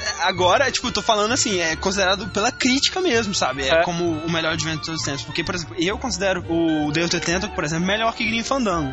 É foda, sabe? O Tim Schafer imaginou um jogo onde você seria um Green Reaper, né? Um, Ceifador. um ceifador, exatamente. Aquele sujeito com a capa preta e. Um Shinigami. Shinigami com a capa preta e a foice, só que você, na verdade, trabalha num departamento, né? Você é apenas um desses caras e é uma coisa totalmente É, né, burocrática, né? burocrático, institucionalizado, empresa mesmo, né? O departamento da morte que eles chamam. e é aquela coisa bem burocrática. O jeito que ele imaginou isso, cara, é simplesmente genial, cara, porque ele pegou os conceitos da vida após a morte azteca e misturou isso com aquele negócio de filme no ar, né? Aquele negócio de detetive, anos 30, aquele visual é, art deco, né? Que é o mesmo visual de arquitetura do Bioshock, por exemplo, né? Aham. Que é aquele visual bem anos 30 e misturou isso com arquitetura azteca. Então é uma coisa anos 30 Nova York com azteca, cara. E ele misturou isso muito bem. Isso é genial, sabe? O visual do jogo é fantástico, cara. Um mundo inteiro novo. Exato, não, ele criou um mundo imaginar, do né? nada, do nada. Esse mundo não existe em nenhum outro lugar, entendeu? Ele que inventou e não existe, sabe? E é foda esse mundo, é genial. E os personagens, os seres humanos, eles são baseados naquelas caveirinhas calaca do Dia dos Mortos mexicana, que eles fazem uns bonecos bonecos, né? E basicamente os personagens humanos são esses, são essas caveirinhas. E você joga com o Manny Calaveira, que é uma caveira, né? Um ceifador desse departamento da morte. Além dos seres humanos, tem animais também, que também são caveiras. E tem os demônios, que são sumonados pra lá pra ajudar, né? Os humanos, eles são, tipo, subordinados aos humanos. A Terra dos Mortos, né? Pra onde os mortos vão, é apenas o ponto de partida pra jornada de todas as almas até o nono círculo do inferno, que é o lugar onde todas as almas vão, que é onde elas vão descansar em paz, né? Apesar de ser inferno, você vai pra lá se for bom, se for mal. Esse departamento da morte, ele vai te dar uma mãozinha nisso, né? Ele vai te ajudar a passar por esse caminho que normalmente você demoraria quatro anos e a maioria das almas desistem, se estabelecem no meio do caminho, criam cidades no meio do caminho e tudo mais. Sabe, é um mundo totalmente coeso, assim, totalmente vivido, sabe? É uma coisa muito bem idealizada. É, dependendo das boas ações que você tiver feito na sua vida, eles vão te dar, sei lá, uma, uma bengala pra você andar, uma bicicleta, um carro, sei lá, alguma coisa assim. Ou as almas mega pura ganham uma passagem no trem número 9, que encurta a viagem pra 4 minutos. O Manny Calaveira, que é o personagem principal, ele trabalha nesse departamento e ele recebe essas pessoas e faz meio que um orçamento pra elas pra ver qual que é o plano, né, que elas se encaixam. Só que é o seguinte, ele tá muito frustrado porque ele não consegue bons clientes, né? Os clientes dele são todos caras horríveis, assim, que ele só consegue vender no máximo uma bengala pra eles. Uma bengala com uma bússola, né? Tipo, grande coisa. É, a E bússola. aí ele vai, tá muito frustrado por não conseguir bons clientes e ele acaba roubando uma cliente do rival dele, que é o Domino Hurley, que é a Mercedes Colomar, que eles chamam de Match. Que é assim, é tipo a Madre Teresa, sabe? Ela é uma santa, fez tudo de bom na vida dela, só que mesmo assim o Manny não consegue o bilhete pra ela. E aí ele descobre que a empresa toda tá coberta na corrupção com o Domino e o Don Copal, que é o chefe deles, e eles estão desviando os bilhetes, né? E vendendo pro chefe do submundo, que é o Hector Le Mans, que revende esses bilhetes, né? A quantidades exorbitantes, assim, pra qualquer pessoa que queira comprar, né? Aí o Manny, ele vai tentar achar a match pra Consertar isso, né? e aí ele acaba se envolvendo nisso, né, cara? Ele acaba sendo um alvo dessa máfia e tudo mais. E ele encontra também o Glottis, que é um demônio. E ele convence o Glottis a ajudar ele, né? É Aquele demônio gigante que sai, Laranja, é. Aham. sai de um carro pequeno. Isso, exatamente. É muito foda, cara. É muito engraçado ele saindo e entrando do carro. Ele, não, ele é um dos melhores personagens do jogo, cara. É muito engraçado. Os dois, né, saem procurando a match e o jogo ele se desenvolve nesse sentido, sabe? O jogo se passa em quatro anos. Você joga sempre no dia 2 de novembro de cada ano, que é o dia dos mortos. É muito engraçado porque, assim, no primeiro ano você chega na cidade de Rubacava, que é uma cidade que a match teria que passar no caminho dela. Só que você chega lá primeiro que ela e você fica esperando ela, né? Vou me estabelecer aqui, né? E esperar por ela. Aí você vai e consegue um empreguinho num boteco, assim, mó vazio, sabe? Um boteco mó toscão, assim. Aí, tipo, passa um ano. Aí quando volta, você é o dono do bar mais foda da cidade inteira, de uma boate, assim, sabe? Você fica ricaço, velho. Fica Você ricaço, tipo, o Manny, ele é tipo o cara mais foda do mundo, sabe? Ele é o maior empreendedor, assim. É muito foda, sabe? É um dos melhores jogos da LucasArts. Depois que Gryffindor saiu, o Tim Schafer, que é o criador, ele saiu da LucasArts e fundou a empresa dele chamada Double Fine Productions, que, dentre outras coisas, fez Psychonauts, né? Que a gente já falou antes, que é um jogo foda de plataforma com aventura. Apesar dele estar em várias listas de top 10, top 100, ele vendeu muito mal, sabe? E foi exatamente o declínio dos Adventures. A LucasArts foi fechando aos poucos esse departamento de Adventures dele. Acabou e hoje que... acabou, né? Hoje dia acabou, não faz mais, né? Então é isso, né, Fernando? Já que estamos abandonados aqui. não- Sozinhos nesse mundo, cada um foi saindo, sem dizer adeus, né? Sem se despedir. então, cara, você tem alguma consideração final aí? Cara, Adventures da LucasArts foram a minha infância, praticamente. O legal desses Adventures é que não é apenas um jogo pra você se divertir, mas é um jogo que faz você pensar, raciocinar. Ele sempre tem algum puzzle, assim, diferente. Nesses Adventures, né, cara, você fica às vezes meses agarrado numa parte pensando no que fazer em seguida, né, cara? Isso é Sim, foda. é que tem coisas que é bem usando a lógica mesmo. É, e às vezes não tem lógica nenhuma, né? E aí você tem que usar o seu senso de humor ou o seu senso de nonsense. Obviamente, existem vários outros jogos de adventure muito bons, séries famosas tipo King's Quest, Police Quest, é, muitos inclusive da Sierra, né? Nós Isso, provavelmente também. vamos falar dessa empresa aí, né? Que tá em segundo lugar nas maiores desenvolvedoras de jogos de adventure da história, né, cara? Mas pra mim, o que a LucasArts trouxe, além, né, do Scam, que foi uma ideia genial e todo o cuidado técnico com gráficos, animações e tudo mais, Uhum. Pra mim foi essa parte do desenvolvimento de personagens, cara, e o texto deles, sabe? Os personagens deles, cara, são fantásticos. Fantástico, cada um tem a sua própria personalidade, tem o seu sabe? desenvolver É, é na incrível história. como eles conseguiram fazer um jogo atrás do outro praticamente, né, cara? Teve ano aí que lançou dois jogos É no mesmo, mesmo? ano. Com cada jogo desse é muito tempo pra se fazer, se desenvolver. Você tem que ter uma história, você tem que ter um Não, roteiro, você tem que ter todo o desenvolvimento de programação. O Team Aiko, né, que fez Aiko e Shadow of the Colossus, eles criaram dois jogos obra-prima, mas que se passam no mesmo universo. Obviamente, isso Uhum. não é nada negativo, mas a LucasArts, cara, ela criou, sei lá, mais de 10 jogos, um atrás do outro, totalmente diferentes um do outro, cara. Só existem dois jogos que tiveram sequências, né, o Maniac Mansion e o Monkey Island. Isso, E isso. mesmo esses são bem diferentes entre si, né, cara? Você só sabe que é uma sequência porque você tem os mesmos personagens, às vezes o mesmo contexto. Foi realmente uma era, né, cara? Teve seu início, teve seu auge e, infelizmente, hoje acabou, né, cara? Teve seu fim, infelizmente, mas Foram 15 anos aí que quem viveu, né, cara, sabe o Cara, que quem- foi. Obviamente, como a gente disse, a maioria desses jogos não envelhecem, né? Eles estão aí firmes e fortes. para ser se- jogados, vocês Exato. E, Inclusive, se você não jogou, ou se você tem o jogo aí empoeirado na sua casa, quer jogar de novo, mas, né, não tem mais o DOS ou o Windows 95, existe um programa chamado Scam VM, que é um emulador de todas as versões da engine Scam, que roda, cara, esses jogos com qualidade ainda superior do que eles eram na época, né, porque tem uns filtros de gráfico e tudo mais. Roda com todas as funções, roda perfeitamente, é um programa gratuito que você pode baixar e rodar esses jogos nele. Então a gente vai ter a sequência, né, desse podcast, a segunda parte, não necessariamente semana que vem, Sim. que a gente vai falar, né, sobre a maior série A maior de série- de todos os tempos. E nossa preferida. Pra você ter ideia, né, cara, que nós somos malucos por todos esses jogos que a gente falou hoje. E pra Monkey Island ser a nossa preferida, tem que ser muita coisa, né? E ele conseguiu, cara. Ele conseguiu ser muita Conseguiu. coisa em todos os seus quatro jogos. E é isso aí, né? Sem Fred, sem Bada, a gente ficou aqui essa semana. Abandonados, né, nesse fim de cast, mas é o que, né? A vida é assim mesmo. Alguns têm que dormir, né? Alguns têm que alimentar os filhos, fugir da máfia, essas coisas. É verdade. A gente fica por aqui, manda seus e-mails, comentários, né? Histórias que vocês tenham a contar, qualquer headshot que a gente provavelmente cometeu aí. E é isso aí, né? Game over. No mais, nada mais. Adeus, sai! Adeus, sai!